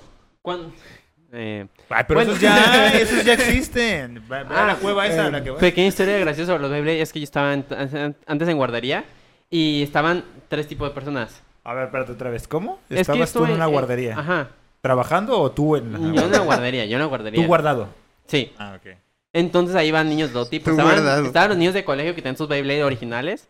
Estaba yo que tenía los Beyblades que comprabas en el tianguis que tenían Ah, los musiquita. grandotes que Los tenían mejores, luz. Y estaba el güey con Ah, el sí. trompo de madera. Y nos poníamos a jugar entre todos. Siempre ganar el trompo de madera. Claro. Esa madre reventaba. Pues claro, Ese claro. tiene un pedazo de, de- de tronco con un clavo. claro que te iba a partir tu madre, oye. Y a ti Esos y a tu Beyblade. juguetillos ahí de plástico, todos maderas, pues claro. Que cada vez se, se fueron haciendo más madreados los Beyblades. Más ¿eh? baja calidad, o sea, lo- la piratería era de mayor calidad. Luego cuando vieron que podían todavía sacarle más recursos haciéndolos más madreados. No, sí. pero yo hablo de los originales. Ah, también me imagino. Pero yo recuerdo que, no sé si los originales o esto era de la piratería exclusivo, pero la cantidad de navajas que había para tu Beyblade era, Era- impresionante. yo estuve en la No, yo creo que sí era una cuestión pirata. Sí. No, no, no, o sea, tú estaban hechos para que lo pudieras colocar. Ah, no, sí eran originales, pero los piratas te vendían ahí tu Sí, sí, sí, madrecita de así. Beyblade donde Ajá. veías a, a Superman, una madre con una en el- forma ahí, la navaja de diferente. No, no, eso era como pelear monstruos, así, con robots así de, de destrucción. Increíble, increíble. Y también podemos hacer un torneo de yoyo, pero ustedes ya dirán. Yoyo's Bizarre Adventure. Ah, no, Ah, Un torneo de chiste. cartas de One Piece. Porque rompió el internet. tan No, en popular, internet tan no. popular que no, todos no lo sé si conocen. alguien tenga 900 pesos para armarse su deck. de Mejor One un Piece. trompo de 25 varos. hombre, ya. Estuvo- De cometa, ¿ya los conoce usted? No diga que no. Que le ponías papel de baño mojado. para- Bueno, que nosotros fuimos de las últimas generaciones en que nos visitaban a nuestras escuelas los profesionales del Sí. trompo y del yoyo. No sé si Sí, hacían esa- y en nuestras sí. papelerías más cercanas. ¿A poco en sus escuelas Sí, fueron a sí. hacerles presentaciones? Claro, de Claro, yoyos y de trompos. Compa, compa. Pinche época fea, una así, ya no quiero Sí, ir. pues escuela pública, te enseñaban a hacer todo. Tu viaje a la fábrica de Marinela. Contratados por las marcas de los yoyos y de los trompos. Ah, claro, No, también. amigo. Yo visité la Coca, bueno, FEMSA, o sea, la Coca-Cola. Eh, ¿Y qué más? Bimbo. Bimbo, Yo- fui de la generación que llegó el maestro y dijeron, uy, qué mal, porque les hubiera tocado, pero como un niño de un año superior se portó mal, hizo un desmadre, ya no los prohibieron y ya no les va a tocar. que Y eso era una forma de violencia, ¿no? Mentirles para hacerles creer. Ajá. Pero sí, pues yo no sé qué tenga que ver. Yo creo que porque era- pensaban que íbamos a terminar siendo obreros, entonces pues, nos Ah, claro, váyanse, váyanse, Váyanse eh, preparando en- visualmente. Váyanse preparando de cómo es una maquila. Veíamos. sí, yo también fui a ar- armar figuritas. Para que vean en dónde van a terminar. Arma, arma tu caja de bolear Claro. zapatos. Yo poniendo sushis en botes. Como en Drake y Josh. sí. Uno de los mejores episodios, ¿eh? Usted no Sí, tiene idea. totalmente. Sí. Bueno, One Piece. Bueno, One Piece. Ah, Fíjate, este. eh, eh, yo, yo sí tengo ganas de ver cómo va a continuar la historia, en especial por todos los cambios que hicieron. Eh, sí, sí hay, hay unos que influyen. Por ejemplo, ¿se acuerdan de la, de la escena Pero donde... influye Con, con qué, Luis? la escúchame. historia en general. Dilo. dilo ya. Escúchame, ¿a qué influye? Si esto es una nueva historia. Bueno, es que no sé cómo lo vayan a manejar y es lo que tengo curiosidad de ver. Pero en, en la parte donde se madrean a Zoro y Nami le está leyendo un cuento, ¿se acuerdan de...? Ajá, sí. El cuento que le lee Romántico. es un arco de One Piece que sigue como el capítulo... Pues es un, un arco antes donde yo voy ahorita, que es como por el capítulo 200. Ella le está diciendo que no, que hay una isla en el cielo y que una ciudad de oro. Ese arco es el que acabo de ver yo en el anime. ¿Cómo se llama ese arco? El arco del El- castillo de no, cielo. es el de la isla Skypea, creo. llegar a Yucatán. Eh, el camino justo- hacia el justo dorado. es- Skypiea no es el peor arco de One Piece. Pues yo lo estoy viendo ahorita, no me parece el peor. La verdad a mí me desesperó más el del desierto, pero Ya. Aquí, pues obviamente bueno, cada quien tiene sus Pues, opiniones, ¿no? Episodio 200, yo creo que en unos 3, 4 añitos por ahí van a andar saliendo. No, no. Bueno, dos años, no, sí. Aquí mi duda va a ser también junto a la parte de los cambios que van a poner es sobre ya cuando empiezan a salir más gente con poderes de la fruta del diablo, cómo van a Ajá, usarlo. exacto. Porque tienen muchos poderes diferentes. ah. Pero si ya se animaron a hacerlo de este Boogie, que se desarma, que también es una cuestión de Sí, sí, claro, claro. Y creo que se vio más el poder de Boogie que el de Luffy.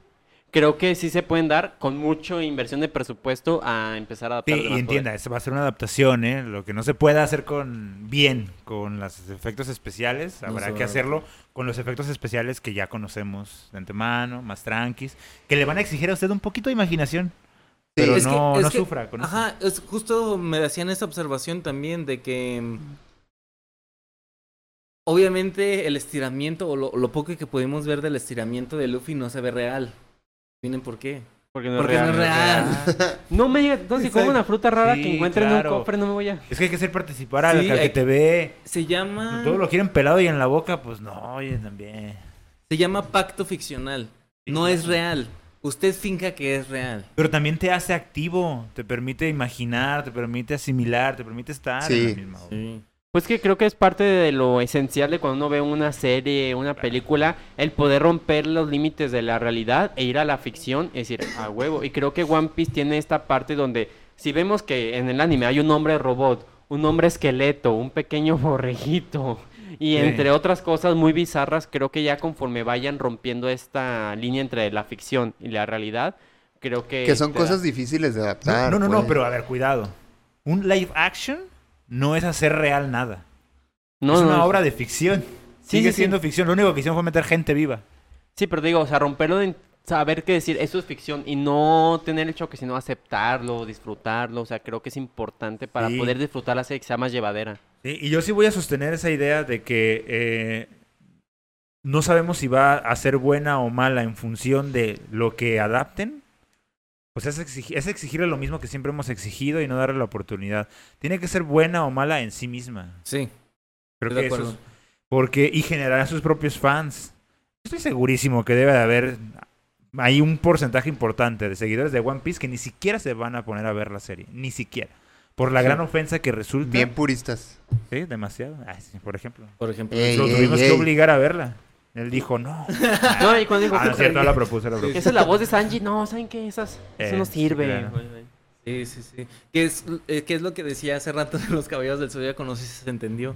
Que por sí misma la película es mala, no que haya Sí, sido una. Ese fue su problema. Sí, Sí, pues es mala, es mala. Que dato curioso, Zoro de One Piece es el protagonista sí. de los Caballeros del Ya Zodiaco. Podemos- se redimió, ya. ¿Podemos pasar a, a- a los personajes? Sí. claro, sí. Ah, sí. Que por ejemplo, eh, a mí me da mucha felicidad por el actor que hace a Zoro. Te estaría chido saber su, su nombre, ¿lo tenemos? Sí, sí lo tenemos. Porque a mí se me hace muy chido de que, a pesar de que fue un fracaso el live action en el que participó como Caballero del Zodíaco, Él hizo un excelente trabajo. le- lo hizo, lo dijo, ah, va, ahora sí me, no importa, me vuelvo a rifar. Y creo que lo, que lo hizo muy bien, pues, o sea, creo que, Pues ya que tuvo su, las su tablas. apuesta le salió bien. Se llama Makenyu Arata. Es ¿Él que es japonés? Sí. Creo que aquí tiene mucho que ver entre... El trabajo del actor es fácil. Te dan un personaje, te dicen cómo quieres que lo interprete. Ay, güey. Ojo, eh. Ojo, ojo aquí. A ver, a ver. Alto, alto. Aquí lo hace pisando- todo la computadora. Ojo, alto. Estás pisando piso frágil, Me ¿eh? Ya dice- lo rompió. Me dice mal. O sea, el, no es fácil, pero el trabajo del actor es el de interpretar el personaje tal y como el director quiere que lo siga. Entonces, por ejemplo, él le dice en El Caballero de los Zodíaco, quiere que interpretes a Seiya así y que digas estos diálogos, te comportes así. Y él hace su trabajo. Sí. Que la serie, la película no haya pegado no es culpa de él, es culpa del director y la mal... No, no, de, de todos. Todos van en el mismo barco. Puede haber por- decisiones, o sea, cuando algo es impone, se impone, claramente es culpa de quien lo impuso, ¿no? Pero por ejemplo, aquí el, el trabajo que hizo como Seiya, yo recuerdo la película no es malo tampoco, las escenas de acción están bien y todo, o sea, el problema es el tipo de guion que le entregan. Tú Sí, que- en el caso de la película de Senseiya, creo que el- en concreto este actor es de los menos responsables. ¿Y el director y el guionista son el mismo? ¿De qué? ¿De Caballero del Zodíaco? No sé. recuerdo, según yo, no. Porque entonces ya es cada quien echando la bolita, ¿no? No, es el pinche guion cochino que me dieron, ¿no? No, la dirección espantosa O sea, que este vato... sé No, que la calidad de sé actores que que, me el pasa. guionista y el director siempre trabajan en conjunto entre yo hago esto, el director quiere cambios, el guionista dice, no, sabes que eso Un cambia. trabajo o sea, de todos, ¿no? Sí, sí. Pero al final de cuentas, muchas veces el actor no tiene tanto influencia en cómo va la película. O sea, él no tiene tanta influencia a comparación del director y guionista. Bueno, tomar ciertas decisiones, ¿no? Ajá. Sí, estoy de acuerdo. Pero Entonces- creo que sí tiene un gran impacto en la obra, si no, pues mejor Claro. Pero claro, claro. Sí, pues es la cara ahora sí, ya ponemos a ChatGPT a hacer todo lo que Pero, Pero- sí hay, hay cosas que, que sí están fuera de las manos de los actores. Como Sí, cuando los Mario. obligas a, a hacer algo en Ya particular. tienes un contrato ¿no? firmado y pues ni hoyo. Pero aquí se puede ver que realmente el actor sí está muy dado a cumplir su papel porque con Zoro hace un increíble trabajo hasta donde yo lo percibí. O sea, realmente se ve que... Entonces dices que el buen trabajo del actor fue por el- la calidad de guion. No, que, o sea, él hizo un buen trabajo. No, que refería es que en los Caballeros del Zodiaco lo que falla no es el actor, es la, la trama de la película. ¿Y qué es lo diferente acá? Que la trama va de la mano con el buen trabajo del actor. Porque puedes tener un buen trabajo del actor, pero la trama es horrible. La película no Ande, va. perro. No va a ser buena, al final no va a pegar. O sea, dices, ah, qué buen trabajo hizo el actor, actuó muy bien, pero la trama de la película es una basura. No gusta.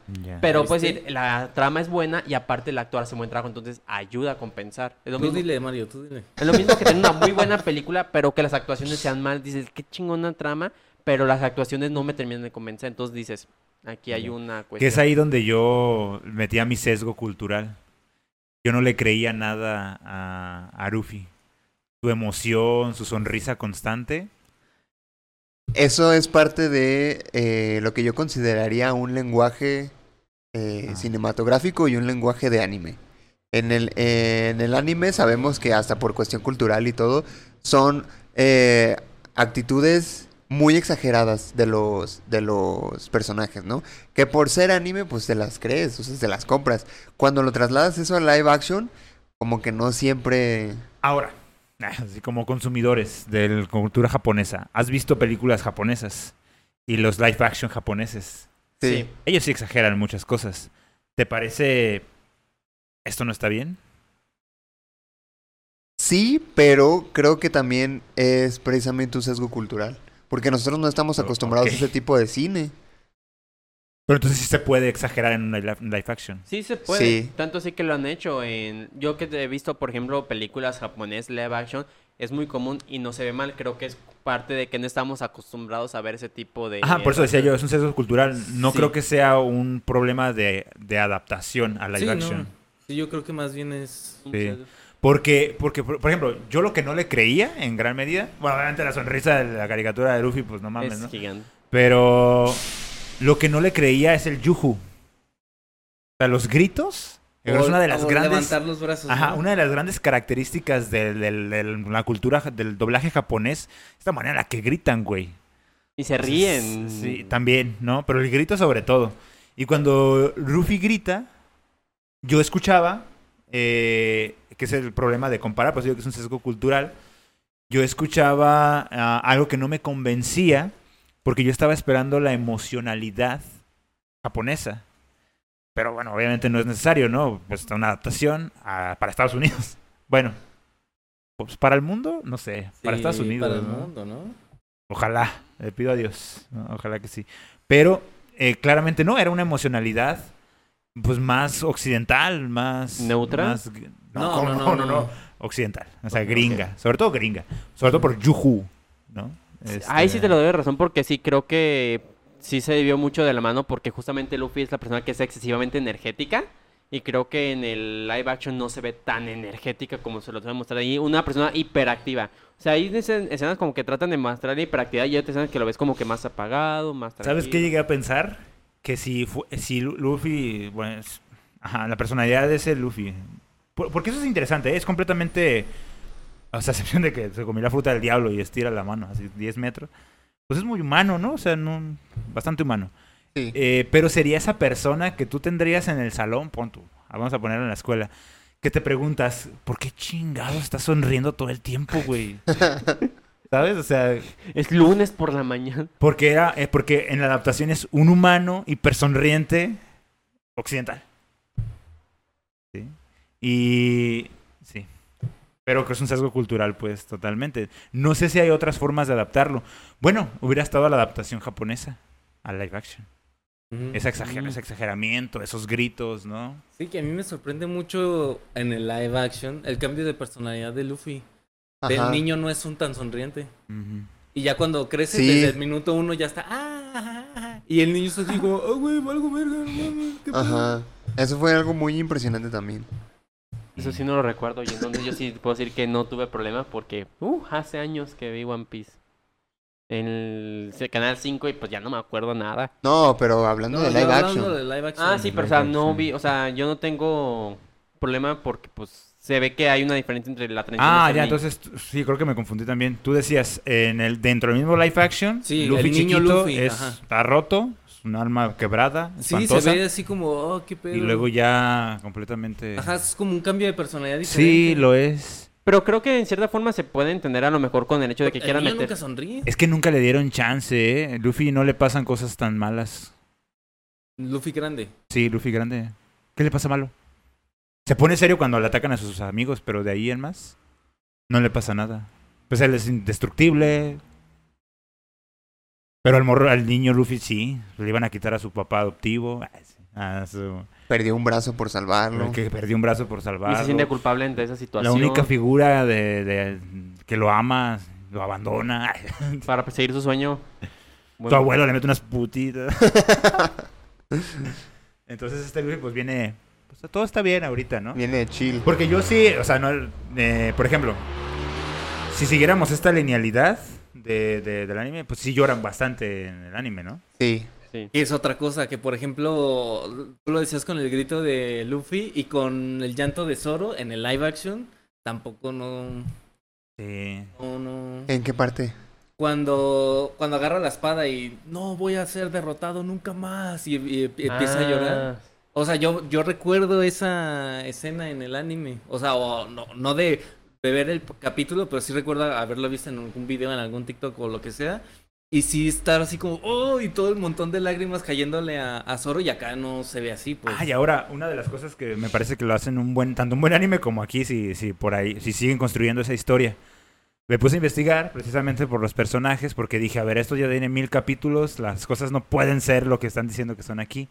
Pues parece que sí, ¿no? Este vato Drácula Hawk, ¿o cómo se llama? El espadachín. Mihawk. Mijo, Mihawk. Pues decía Dracul. Dracul, sí. Dracul. Eh, sí es el mejor espadachín. ¿No? Sí, en el universo de One Piece lo va a ser y lo va a seguir siendo. No sé si lo matan después, pues, pero... Entonces, puede alerta, a ver. perdió, Zoro perdió. Sí. Y eso está bien. Porque entonces ya no va a ser una sorpresa las cosas tan cabronas que vaya a hacer este personaje después. Que en otros animes se topa el personaje principal cuando está en su peor momento contra el vato que siempre ha sido el mejor y como que le gana o lo, lo corta. O ya ven Ajá. estas cosas que ocurren, ¿no? Este vato ni lo tocó, ¿no? O sea, este vato lo, ahí lo semi-mató y le dijo, ahí te espero. Entonces va a tener congruencia después que sea el mejor espadachín de todos los tiempos, ¿no? Y eso dije, detallazo, ¿no? O sea, ah, eso sí está bien construido. Porque cuando le, ajá, cuando le ganan al guato al principio, eh, y luego te salen con la cosa de que no, tenía guardados sus poderes ahí atrás, dices, no, man. Ahí en la mochila Ese vato ahí. no, tiene el título de ser el mejor espadachín y ahí lo demostró, ¿no? Te partí tu madre. Sí. Y sin sudar prácticamente, o sea, sí. No, pues no hizo nada más. De hecho, lo iba a matar con una... con No, una- no, no, no, o sea, sí se le encajó la espadita. Sí, sí, la, la de ahí te lo dijo, "Ah, por respeto te voy, a, te voy a matar con esto, ¿no? Eso también se me hizo chido, o sea, que Mihawk reconoció a Zoro como un, un buen oponente. Ahora, así no lo recuerdo yo en, en su tiempo. Yo lo recordaba como más enemigo. Pero aquí parecía compa a todo el mundo, el espadachín. No, pues siempre te lo plantean como un, este, un mercenario. Y que, que, bueno, esto ya es una invención de mi cerebro, no lo sé. De las cosas que no se pueden adaptar. Creo que hay una escena en el anime, en esos primeros capítulos, donde se ve este vato destruyendo un barco. Con su espada. Pues también se ve en el live action. ¿Ah, sí? Sí, en el action Sí. cuando lo presentan justamente le dan un espadacín y como que hace un corte del aire y ¡pum! Ah, no, no, claro, pero yo recuerdo un puto tsunami. Ah, sí, sí, sí. Ah, ok. Sí, sí, sí, No, o sí. sea, pero me refiero a que era como. No ser, digo, cosas que no se podrían adaptar Claro. nunca en la, en la vida. Y también recuerdo al vato de los, de los lentes, Ajá. más roto que nunca, ¿no? También. O sea, muchas escenas más cabronas. Sí. Sí. Sí, pues que creo que Pero bien es, hecho. es como entender que hay ciertos límites que dices, oh, tal vez lo podemos hacer, pero ¿cuánto nos co- costaría el presupuesto? Hacer un tsunami y todo eso, creo Sí, que en presupuesto como que... Bueno, así lo recuerdo. A lo mejor estoy inventando cosas en mi cerebro también. Es que ¿eh? fíjate que es, no, es que en One Piece era muy común que en las peleas los más fuertes siempre hasta hacían tsunamis y levantaban, creo que ha sido como así de- para demostrar el punto de nivel de tenemos la tripulación básica, tenemos los grandes emperadores del mar. Y ¿Cuál dirían ustedes que fue su personaje favorito? Mi personaje favorito, sin lugar a dudas, fue Zoro. Sanji. Mm, no tendría yo uno, pero voy por Luffy. ¿Luffy? Yo, este, Kobe. Kobe. Kobe. Por Kobe y Sanji. Kobe y Sanji. Creo que me y es algo que no sé si quedó en la grabación ficticia o lo comentamos fuera del aire. Pero tú decías que te- eh, en el anime eh, Kobe no sale en todo en los 48 episodios. No, sale nomás como en los primeros dos o tres y ya. Y a mí me gustó que sí fuera un personaje recurrente en la serie. Creo que A mí te, da- también. te da como esta otra perspectiva de que no solamente sea el grupo de Luffy. Ahora, esto es un indicador probablemente de que la historia no va a ser la misma. Sí. O sea, van a utilizar a esos dos personajes para algo. Creo que más bien lo que pueden aquí hacer y trabajar para también alargar es escenas que cortaron, pero que obviamente está pasando en la historia ficticia del manga, enfocarse para poder entender desde la otra perspectiva qué está pasando. Por ejemplo, de este Kobe que obviamente va creciendo y se desarrolla, y decir como, ah, mira, ya es adulto, a cómo fue su proceso para llegar a ese punto. Personajes secundarios que aparecen en un capítulo, aparecen 20 capítulos o 50 capítulos después, ah, mira, ya es aquí. Aquí a enfocarse en cómo en ese proceso para también darle varias perspectivas a la historia y obviamente poder también tener más material para trabajarlo. ¿Cómo les caería One Piece temporada 2, por ejemplo, Skypiea?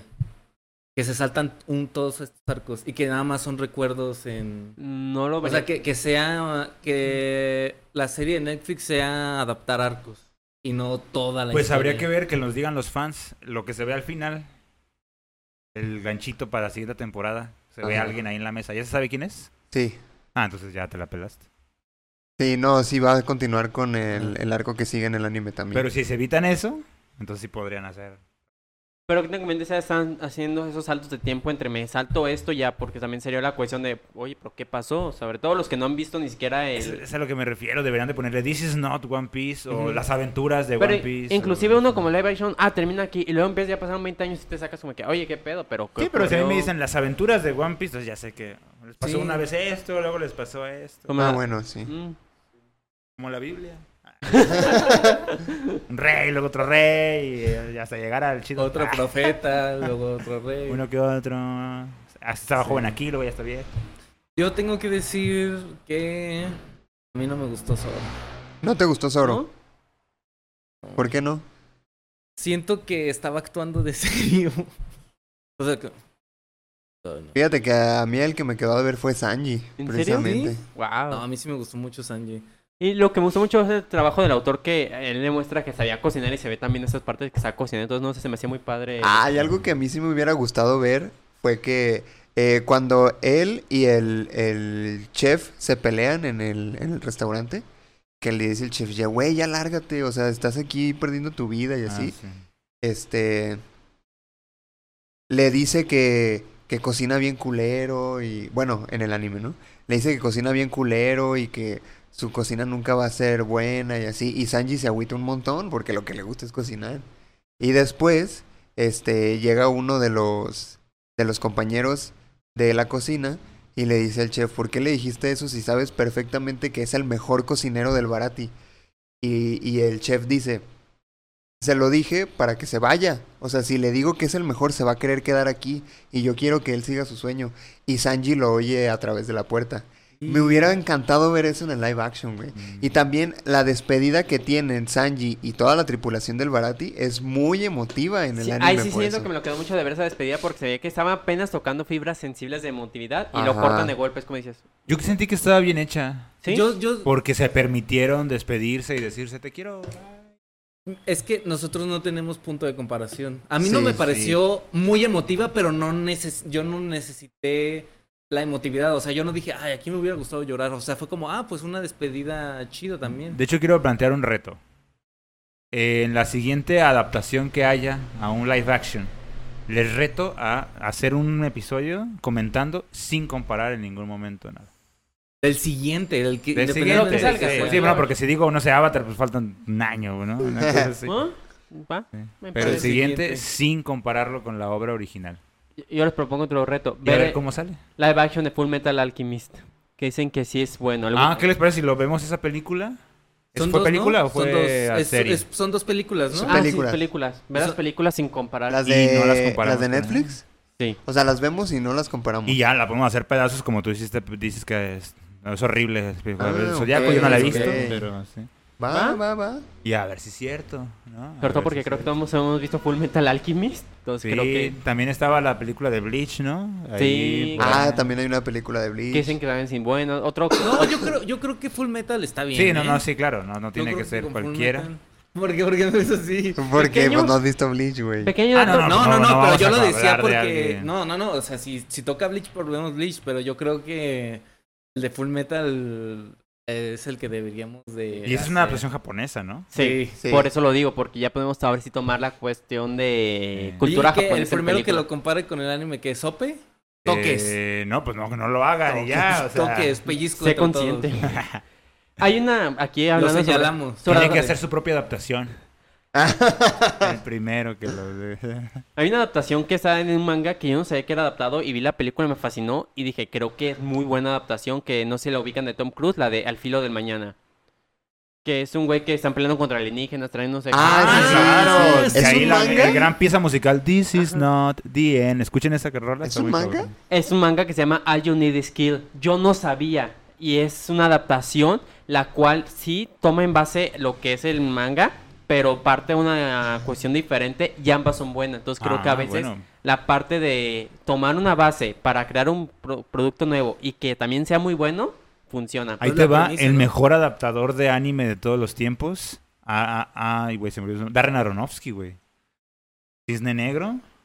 Una adaptación de una historia De Perfect Blue. Perfect Blue. Ah, wow. Pero de, de una sola película ha hecho como tres. O sea, de una misma idea, material intelectual, Perfect Blue, ha hecho como dos, tres películas. Órale. Él, él sí, él sí adapta cosas. O sea, dice, yo no, le, yo no le debo nada a nadie. ¿no? Yo ya lo compré y lo voy a hacer como yo quiera.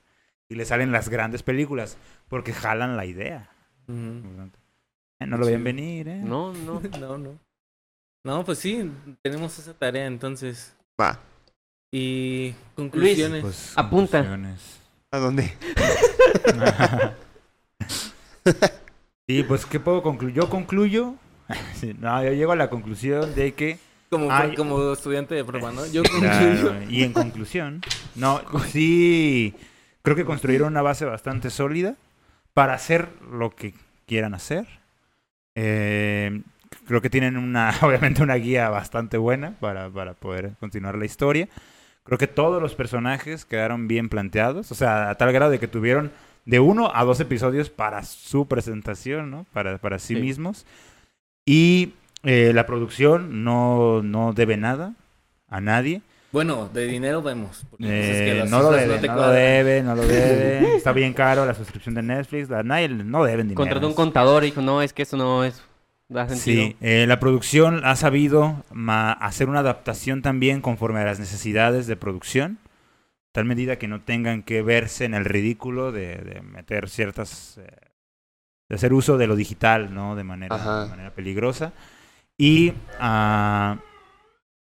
¿O no?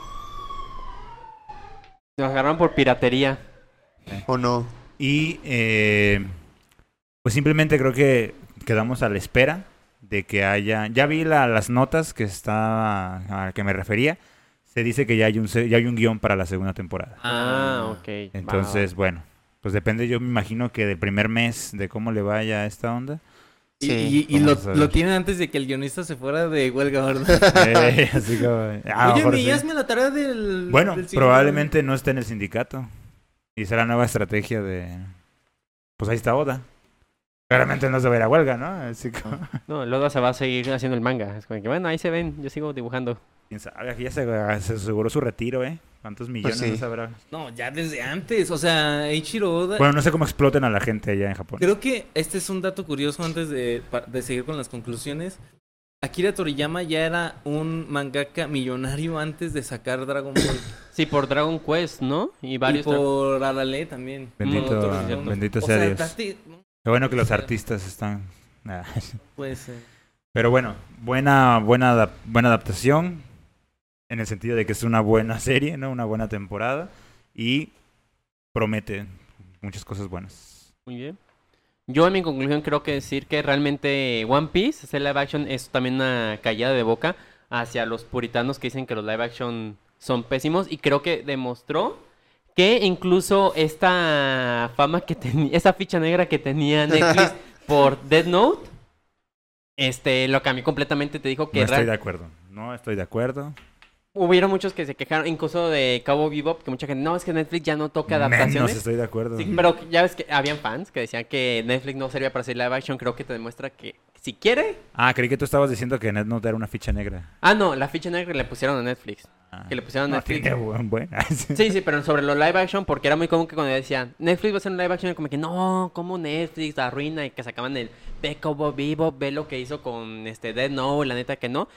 Y que era uno de los miedos que tenía con respecto a One Piece. Fue un decir, "Ch, ch, ch, toma, Claro. y juzga. Entonces creo que es un buen futuro porque demuestran que los mangas y animes sí se pueden ser bien adaptados, solo requieren pues lo que haya, la fórmula que hizo con One Piece para decir, ah, qué ganas de ver más. Sí. No sé si tenga que ver con una fórmula, pero sí creo que fue una muy buena primera temporada. Yo Sí. creo que sí va a haber segunda temporada, al menos eso espero. Y eh, no sé en cuestión de, de... Yo creo también que, no, que es imposible no comparar. O sea, cuando, cuando tienes una adaptación... Toques. Fan. No, a ver. Toques. ¿Cómo va a ser imposible no comparar? tú mismo me lo dijiste el otro A ver, día. si yo no la vi, ¿cómo no va a ser posible no comparar una, una serie? O sea, si ya viste el, el material original y ves la adaptación, obviamente vas a comparar algo. Ah, o sea, como persona. Sí, sí, sí. Ah, bueno. Yo pensé que como una crítica a las obras. No, no, no, no, no. Te dije, No, no, no, oye, no, no. tampoco. O sea, cuando, cuando sí se puede hablar de, de, por ejemplo, de un live action sin tocar el, el material original. Pero tú cuando lo estás viendo, por supuesto, Que va a hacer tus comparaciones. Pero puedes reflexionar y decir, ay, Sí, creo que lo sí, estoy sí. comparando. Por supuesto. Voy de acuerdo en que no es el mismo material, no tiene por qué ser el mismo. De hecho, en algún punto de este podcast, no de este en particular, sino en algún otro De la episodio, historia de, de Punto he dicho que si tú quieres algo realmente fiel a lo que ya estás acostumbrado, pues ve a consumir el material original. Claramente. Este, pero también me gustaría invitarlos a verla, aunque no se, aunque no les guste el anime de One Piece, O el aunque no les general. guste el anime en general, Véalo. dense la oportunidad de verlo. Este, y a ver si les gusta. ¿no? Pases un mal rato. ¿eh? O sea, aunque no le guste el anime, aunque no le guste, véalo, acábelo. Sí, yo, yo también la, la recomendaría como una recomendación general sin necesidad de que sea una persona que, que le guste el anime. Y a mí me, da- me intriga saber, porque queda claro que los estudios que hacen live actions siguen teniendo la esperanza de que alguno les va a pegar, ¿no? Y siguen intentándolo. Ahora que ya pegó uno, que ya uno lo hizo bien, ¿se aventurarán todavía más? ¿Serán más atrevidos o Sí. serán más precavidos? ¿Buscarán este lo que hizo bien Netflix con One Piece? O a, a mí, a mí también me, me da curiosidad saber cómo va a evolucionar el tema de los live actions en, en el cine y en, en el mundo del streaming. Plataforma.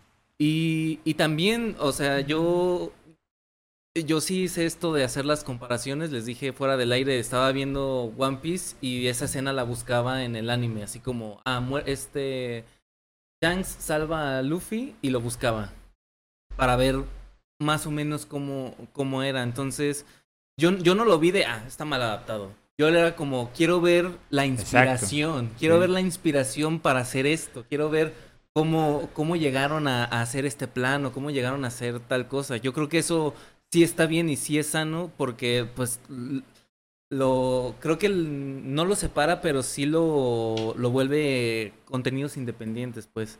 Y sinceramente como contenido independiente creo que es una serie muy buena, muy muy muy muy buena. Tengo yo nada más aquí un comentario que agregar. Eh, cuando se hace un, se, se piensa o se analiza algo, hay dos niveles. Eh, bueno, esto no creo que lo estoy inventando yo, eso es lo más común, ¿no? Descriptivista y prescriptivista. Lo descriptivo es decir lo que está ahí. Y el prescriptivista es decir cómo debería ser. Entonces, cuando uno analiza una obra, por ejemplo, lo que tú hiciste, es un ejercicio de descripción de ver cómo hicieron de esto a esto. Pero el problema es cuando decimos lo hizo mal. Eso ya es prescriptivista, ¿no? Ok. Decir, así tiene que ser y por lo tanto yo puedo hacer la evaluación de está malo o está bueno. Pero si quitamos esos dos criterios de está malo o está bueno y observamos cómo se hizo, entonces lo que tenemos es una apreciación pues de la, de la obra, ¿no? Que a lo mejor creo que es lo que sería importante ya con todo el live action que se puedan hacer, porque estoy seguro que van a seguir saliendo. Y los que se hicieron, el no ser descripti- prescri- Prescri- prescriptivista. descriptivista y ser descriptivo y apreciar el trabajo que hay detrás. Al final de cuentas hay un trabajo, hay un esfuerzo detrás de la serie. Y a lo mejor juzgar no tanto por la obra en la que se basó, sino el desarrollo de la propia película como contenido. Ahora les, me, me voy a cambiar el reto mejor. Porque parecen muy unánimes ustedes. Eh, sin comparar. Analizando la obra por lo que es Dead Note. Y le dedicamos un episodio sin comparar. Ay. Yo no lo he visto Dead Note, así que Me sí parece- podría entrar. Me parece podría una entrar. buena Yo no la he visto. y la ya vemos si Death por sí misma es una mala historia policíaca. Pregunta, ¿aquí solo sería ver Dead Note o ver también la película japonesa que salió de Dead Note? Porque No, No, no, la de no. Netflix, o sea, para La irnos a lo, a, lo, a lo polémico, pues. Ah, Porque ok. la de la japonesa está chida. Yo no he visto a nadie que se queje de eso. ¿De qué? Las La- cuatro japonesas que hay, nadie se queja. Yo sí las vi, las japonesas, y no me quejo. Ok, entonces la de... Sí, la que todos parieron ahí, el dolor fue Con el Timmy Turner. eh, con... Verga, bueno, sí, está bien. A ver si es cierto que fue una mala Obra... una mala Fue- película o están agüitados, Fue ardidos. película. Sí. Sí, Sí. fue película. No, Yo la vi hace vemos, tiempo, Vemos, vemos. pero esa la voy a ver sin ojos prejuiciosos hacia la obra original, sino analizando la película como contenido original. Sí, lo que les agüitó fue más bien que tocaron la obra maestra. Sí, sí, yo creo que es un buen ejercicio. Di no a la prescripción. Al, prescriptivismo, al prescriptivismo. Di no al prescriptivismo. A... Dino al prescriptivismo. Di no al prescriptivismo. No, También pues, yo. Está, está de más que tú lo digas y ya lo... Pero bueno, eh, ¿lo digo? Sí, sí, sí. Di no al prescriptivismo.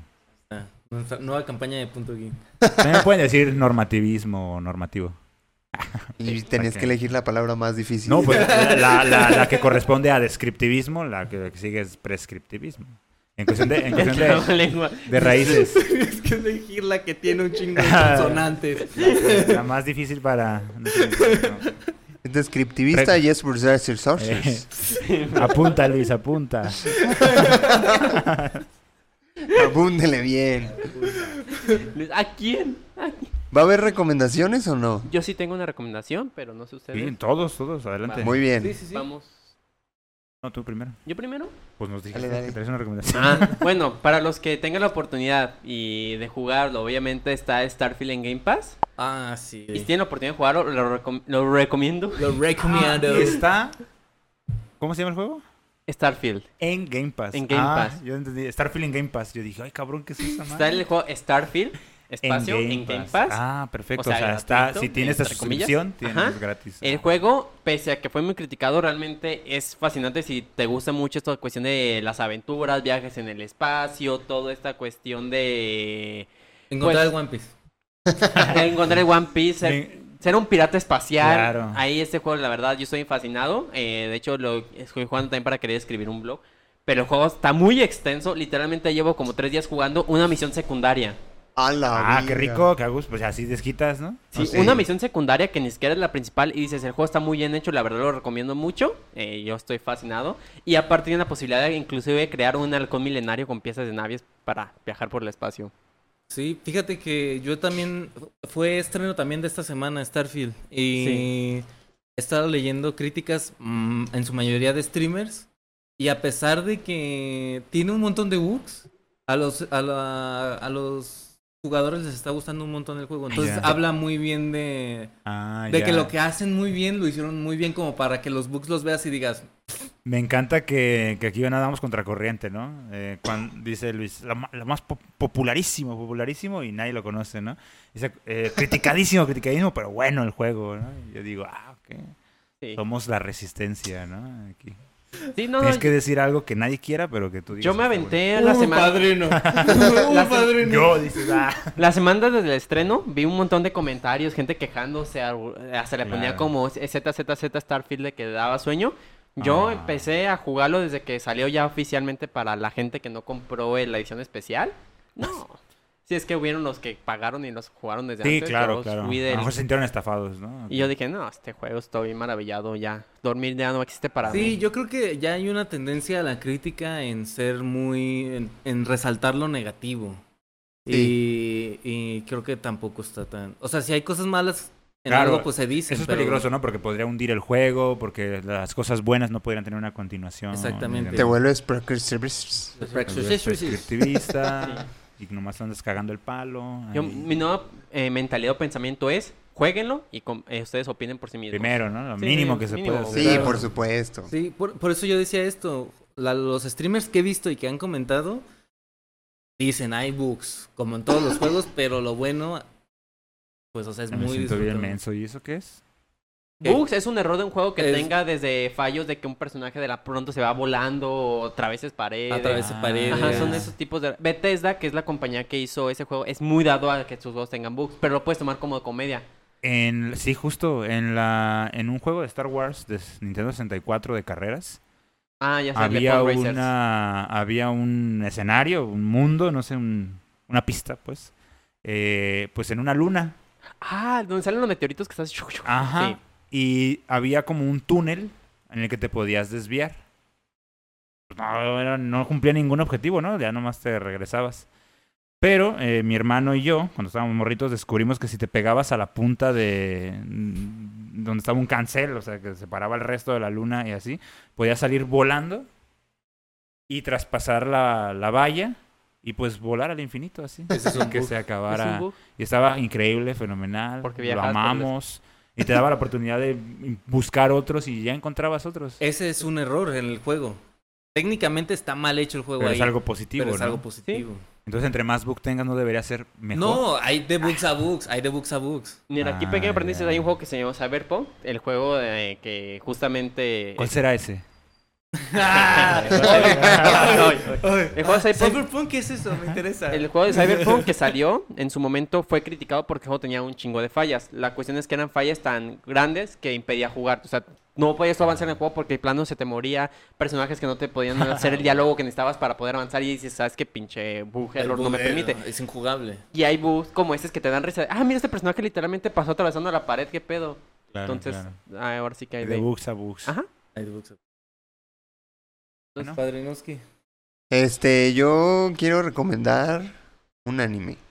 Ay, ¿cuál? ¿Anime? Para variar. Para animarnos. Para variar, ajá. Este, pero fíjate que es uno que yo creo que a ti particularmente te gustaría mucho. Se ver, llama- no me tiene un madrazo ahorita, a ver qué, de qué es. Ah, Se llama. ah, es que tiene un nombre medio difícil de pronunciar. Vivis Fluorid Ice Song.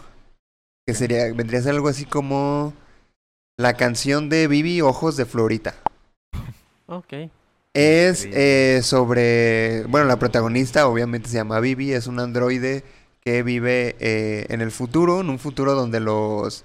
Los androides y las. eh, más o menos. Y las inteligencias artificiales ya conviven con la gente. Este. Y trata temas eh, de mucha ética. O sea, en cuestión de. Hay temas en donde se habla sobre si las inteligencias artificiales pueden contraer matrimonio con humanos. Mm. eh, ¿Qué pasa cuando una inteligencia artificial se suicida, por ejemplo? O sea, son temas así medio... Tiene una historia principal, por supuesto, que a lo largo de... A medida que avanza, va tocando todos estos temas. Ya. Mm, ¿Y, Y es continua? O sea, ¿Es una historia? Es una historia, ajá. Chido. Y está cortito, tiene 13 capítulos nada Ah. más. Bien. Este, creo que está en Crunchyroll, si no me equivoco. Ya tiene ratito, creo que salió hace como dos o tres años. Pero en su momento fue... eh, a mí me gustó muchísimo.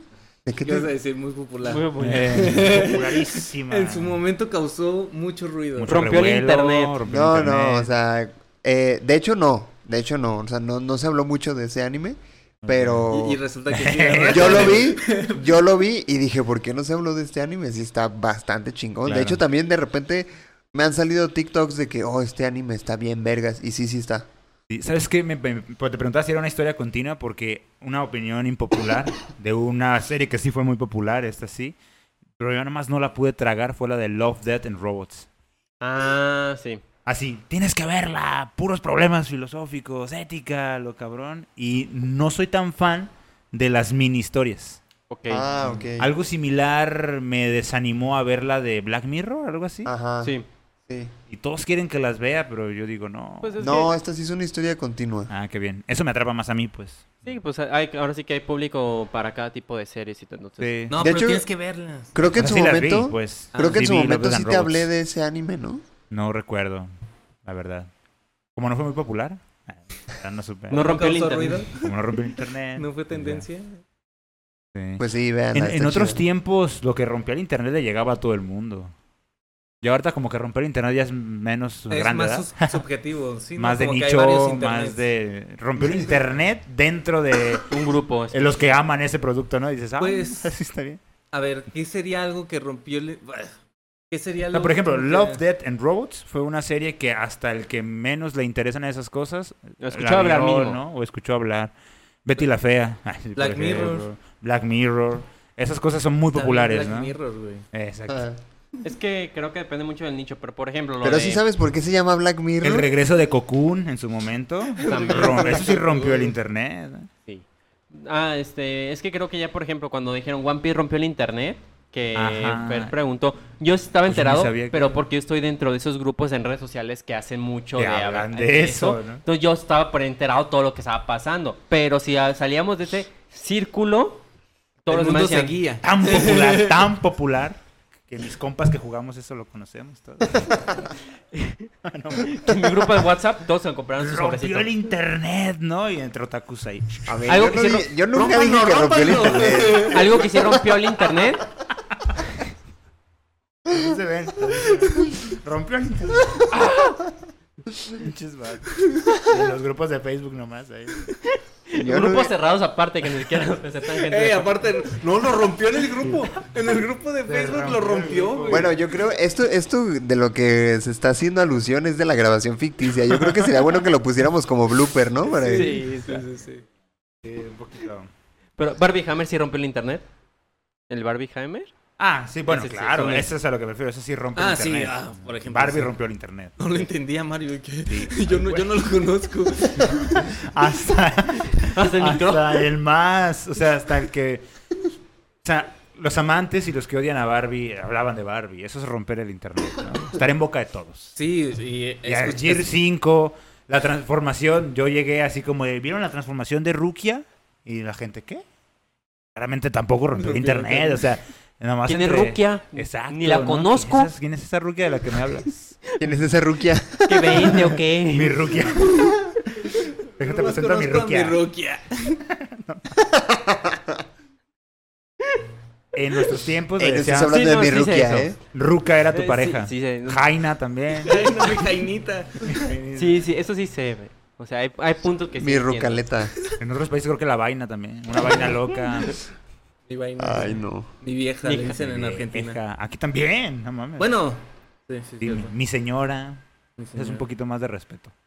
La doña. Pero igual de Bueno. patriarcal. Miñora. ¿Qué, qué, qué más tenemos para recomendar? Por favor, porque yo No, sigo no. pensando todavía que... Ah, sí. Ah, bueno, entonces voy yo. Yo quiero recomendarles el álbum de Enjambre que salió este 31 de agosto, que se llama Noches de Salón.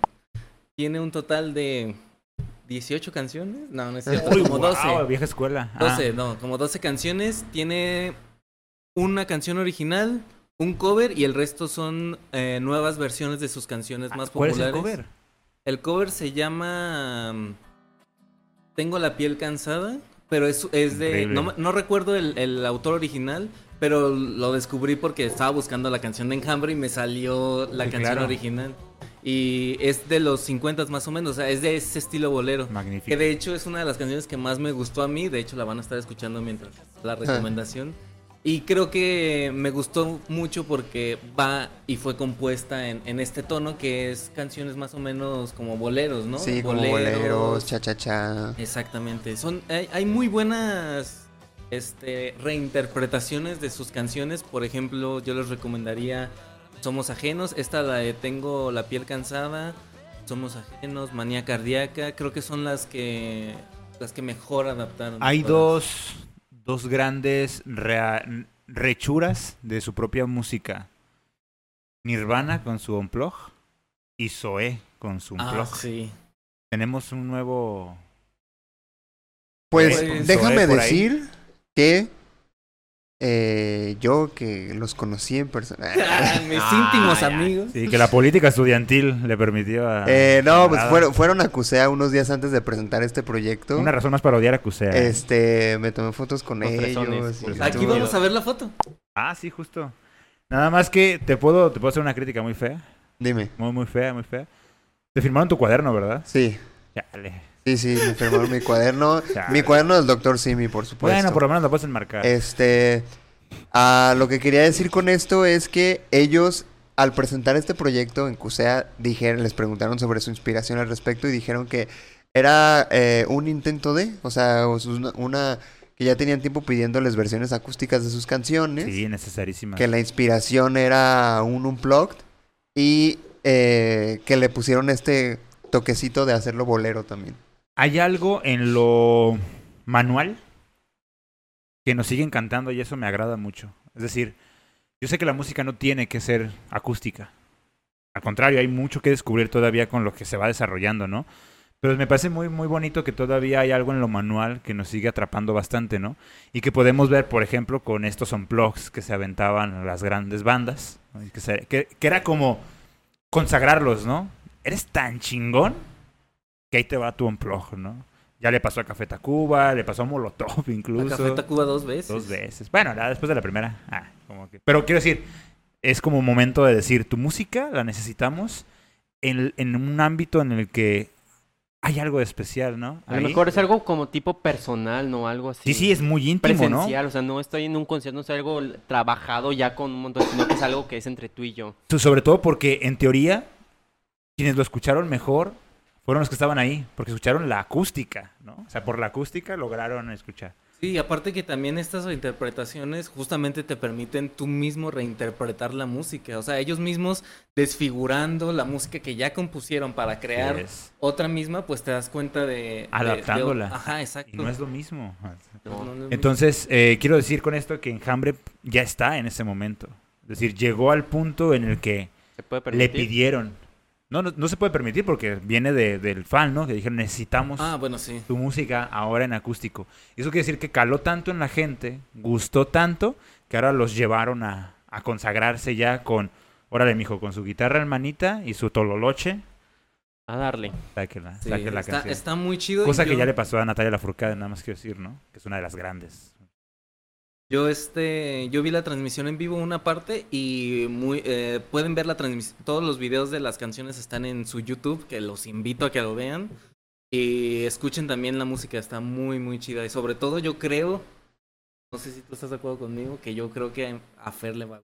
Yo creo que sí. Sí, yo creo que sí le gustaría. Yo tenía un tema con Enjambre, era que no me cuadraba su instrumental Sí. con la voz, con las letras. Entonces a lo mejor acá tal vez me encuentre algo. Fíjate, Algo a mí, a mí algo me, a mí me sigue- a mí ahora me- no me cuadran porque son ritmos muy guapachosos y de repente estar hablando de reflejos, vacío, se, se me hace... Yo llorando, ¿no? Se me, se hace, sí, se me hace raro, pero a lo mejor ese, Puede ese, ser, ese no ser. catch es el que te hacía Y falta. sí, porque a, todo, a toda nuestra generación le mama la, el la sufrimiento y el desamor. Sí, como por nunca. supuesto. Entonces, Sí, de que la letra me gusta, me gustan las letras de Enjambre.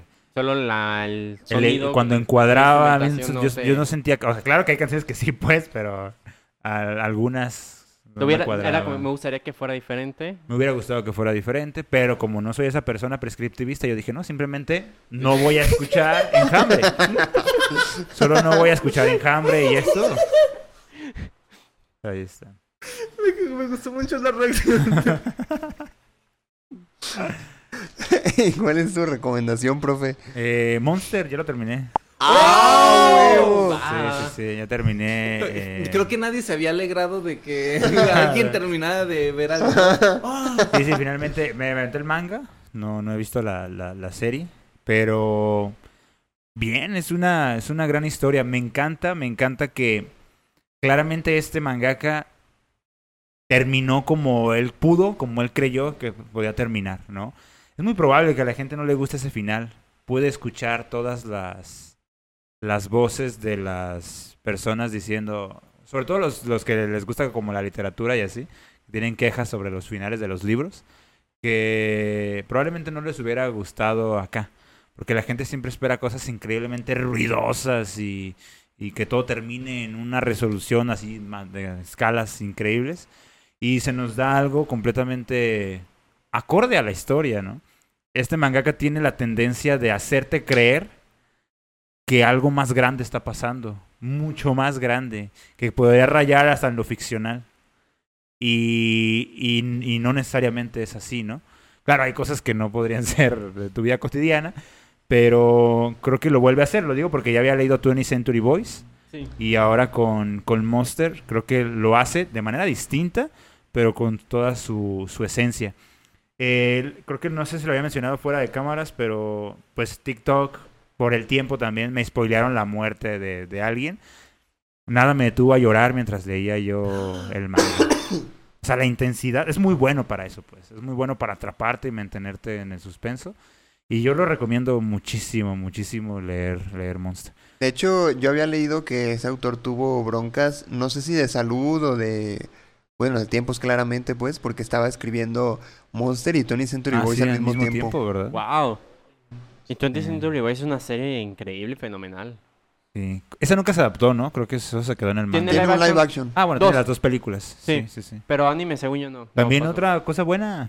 Véala, está chidas. Las películas. No las he visto, pero sí las quiero ver. De hecho, gracias a esa, eh, escuché la canción que es 20th Century Boys. La tengo y me Ah, encanta. claro. La de T-Rex, la de 20th Century Boys. Sí. Pero hay música que para la película se hizo original. Ah, ¿en serio? Que trataron de adaptar la canción del Oh, manga. Tengo, tengo que Entonces hay verla. música original eh, con el seudónimo, lo pueden encontrar con el seudónimo del, del, pues sí, de Ah, la- sí, cierto. De hecho, está en YouTube. Bob hecho. Lennon se llama. Bob Lennon. Y pueden encontrar la música de Bob Lennon. Así Qué es. chido. Muy bien. Muy ¿Y bien. no, te aventarías a conducir un episodio de Monster? Eh, pues sí. O sea, pero, o sea, yo siento que sí lo, sí lo vale, pues, la, la, la historia. Sexta temporada de Punto Geek. Yo lo tengo en mis listas de pendiente por leer Monster, la verdad, sí. Yo nada más les suplico, por Dios, hay que sacarla de Señor de los Anillos, por favor. Sí, en serio, ya. Antes de que, Se acabe. En- va a salir en la cuarta temporada. antes de que la gente se le olvide que existe el Señor de los Anillos, por favor. Ah. Y último aviso que quiero dar es que para los que les interese y hayan seguido Berserk o hayan escuchado, ya por fin anunciaron que entra el arco final, pese a que falleció el autor. De Ultratumba. Eso porque el mejor amigo y todo la- el estudio que trabajaba con las notas que dejó y todos están trabajando para tomarlo y finalizarlo en honor a él. Como mm, Juan Gabriel, ¿no? Que dicen, ni se apuren, dejó 1500 canciones grabadas, hombre, al rato no, mira, sale. ¿es en serio lo de Juan Gabriel? Eh, no, no 1500, pero... Pero, sí algunas que Mil- 1400. Escritas, escritas de un buen, grabadas de un buen, como Jenny Rivera, ya ves que saca tres álbumes por año. No, creo que inclusive también con Linkin Park es similar que hay varias canciones que nunca se han. Sí, se No es, no es malo, es bueno. no vas pero a hablar de Linkin Park aquí, ¿eh? Estoy hablando cosas buenas. Más te vale. Pues es Linkin Y él me Park. juzgó de prescriptivista a mí, ¿te fijas? No, digo que en Linkin Park pasó lo mismo de que tienen varias canciones que nunca salieron y están ahorita anunciándolas. Son canciones buenas, solamente. No, no, no, está bien, yo no tengo problema con Linkin Park. Sí, sí, O sea, sí. No... es que Luis me atacó y estaba haciendo mención de un dato, no un ataque. Está bien, qué bueno. ¿Es el, es el que Chester, que se murió? Sí. Paz Sí. descanse. Lo Eh, cuando se trata cuando se trata de Linkin Park, sí somos presucesis. Sí, hay que siempre que se Luis Bueno, él, o no sé si tú también, pero... No, yo es no. muy precioso con Linkin Park y con este My Chemical Romance. No, Sí. con Linkin Park no, pero con otros. Mira, a mí nada más me gusta estar jodiendo. De hecho, me pueden poner a prueba. Yo no soy prescriptivista, yo nada más jodo a la gente preguntándole cosas. Es mi estrategia, o sea, yo jamás... le Es, como ¿sí? ¿Será? es como Juan Carlos Bodoque. A ver, argumenta. Eh, sí, o sea, yo no... Yo, esto se le llama... ¿Cómo me lo acaba de enseñar mi maestro de retórica? Eh, la carga de la prueba, ¿no? La mejor estrategia para que matar a alguien en una charla es que, pues tú demuéstralo yo por qué. Ya, así. Pero no es muy subjetivo el demostrarte y... Exacto, entonces ya lo haces pedazos y le dices, ¿será? ¿Será cierto lo que me estás diciendo? Y así ya te lo llevo. Vaya. Es un vicio. ¿Será ahí cierto espantoso. que tu maestro te lo dijo? Yo ya no voy a caer en tu juego, yo no voy a caer en tu juego. Si tú quieres afirmar algo, tú defiéndelo. Yo no... Yo creo que ya nos vamos. Ya, Con esto ya. nos despedimos, ya es tarde, hay que ir a cenar. El tiempo es nuestro peor enemigo, siempre. Este, Esperamos que les haya gustado este episodio. Les recordamos que nos pueden seguir en nuestras redes sociales. Nos encuentran en Facebook y en YouTube como Punto Geek Podcast. En Instagram como Punto guion bajo Geek guion bajo Podcast. Y en TikTok como Punto Geek Podcast 1. Eso ha sido todo, todo por nuestra parte. Nos despedimos. Yo soy Luis Montes. Yo soy Fer. ¿O ¿Cómo nos vamos a despedir? Yo soy el pelón. Es que eso es lo que yo tengo una cosa. de- Necesitamos una escaleta. ¿Nos vamos a despedir con nuestro nombre o con nuestro apodo? Tú despídete como es quieras. Despídete como tú quieres. Dios mío. Es tu Es momento tu nombre, libre, es tu momento. tu personaje, eres lo que tú quieres ser. Sí, Como Barbie. Lo que tú quieres. Sí, está bien. ¿Está bien? está bien. O sea, te vas a despedir como. Fer. Pues ya, ya lo. Sí, pues ya para no Y. Mario se, se despide como el pelón. El pelón. El pelón chas. El, el pelón Martínez. El pelón López. El pelón López. Ah, No se escuchó en el micro, estoy seguro, estoy seguro que no se escuchó. Josué, Josué, contrólate, por favor. ¿Y cómo te vas a despedir? El ordinario.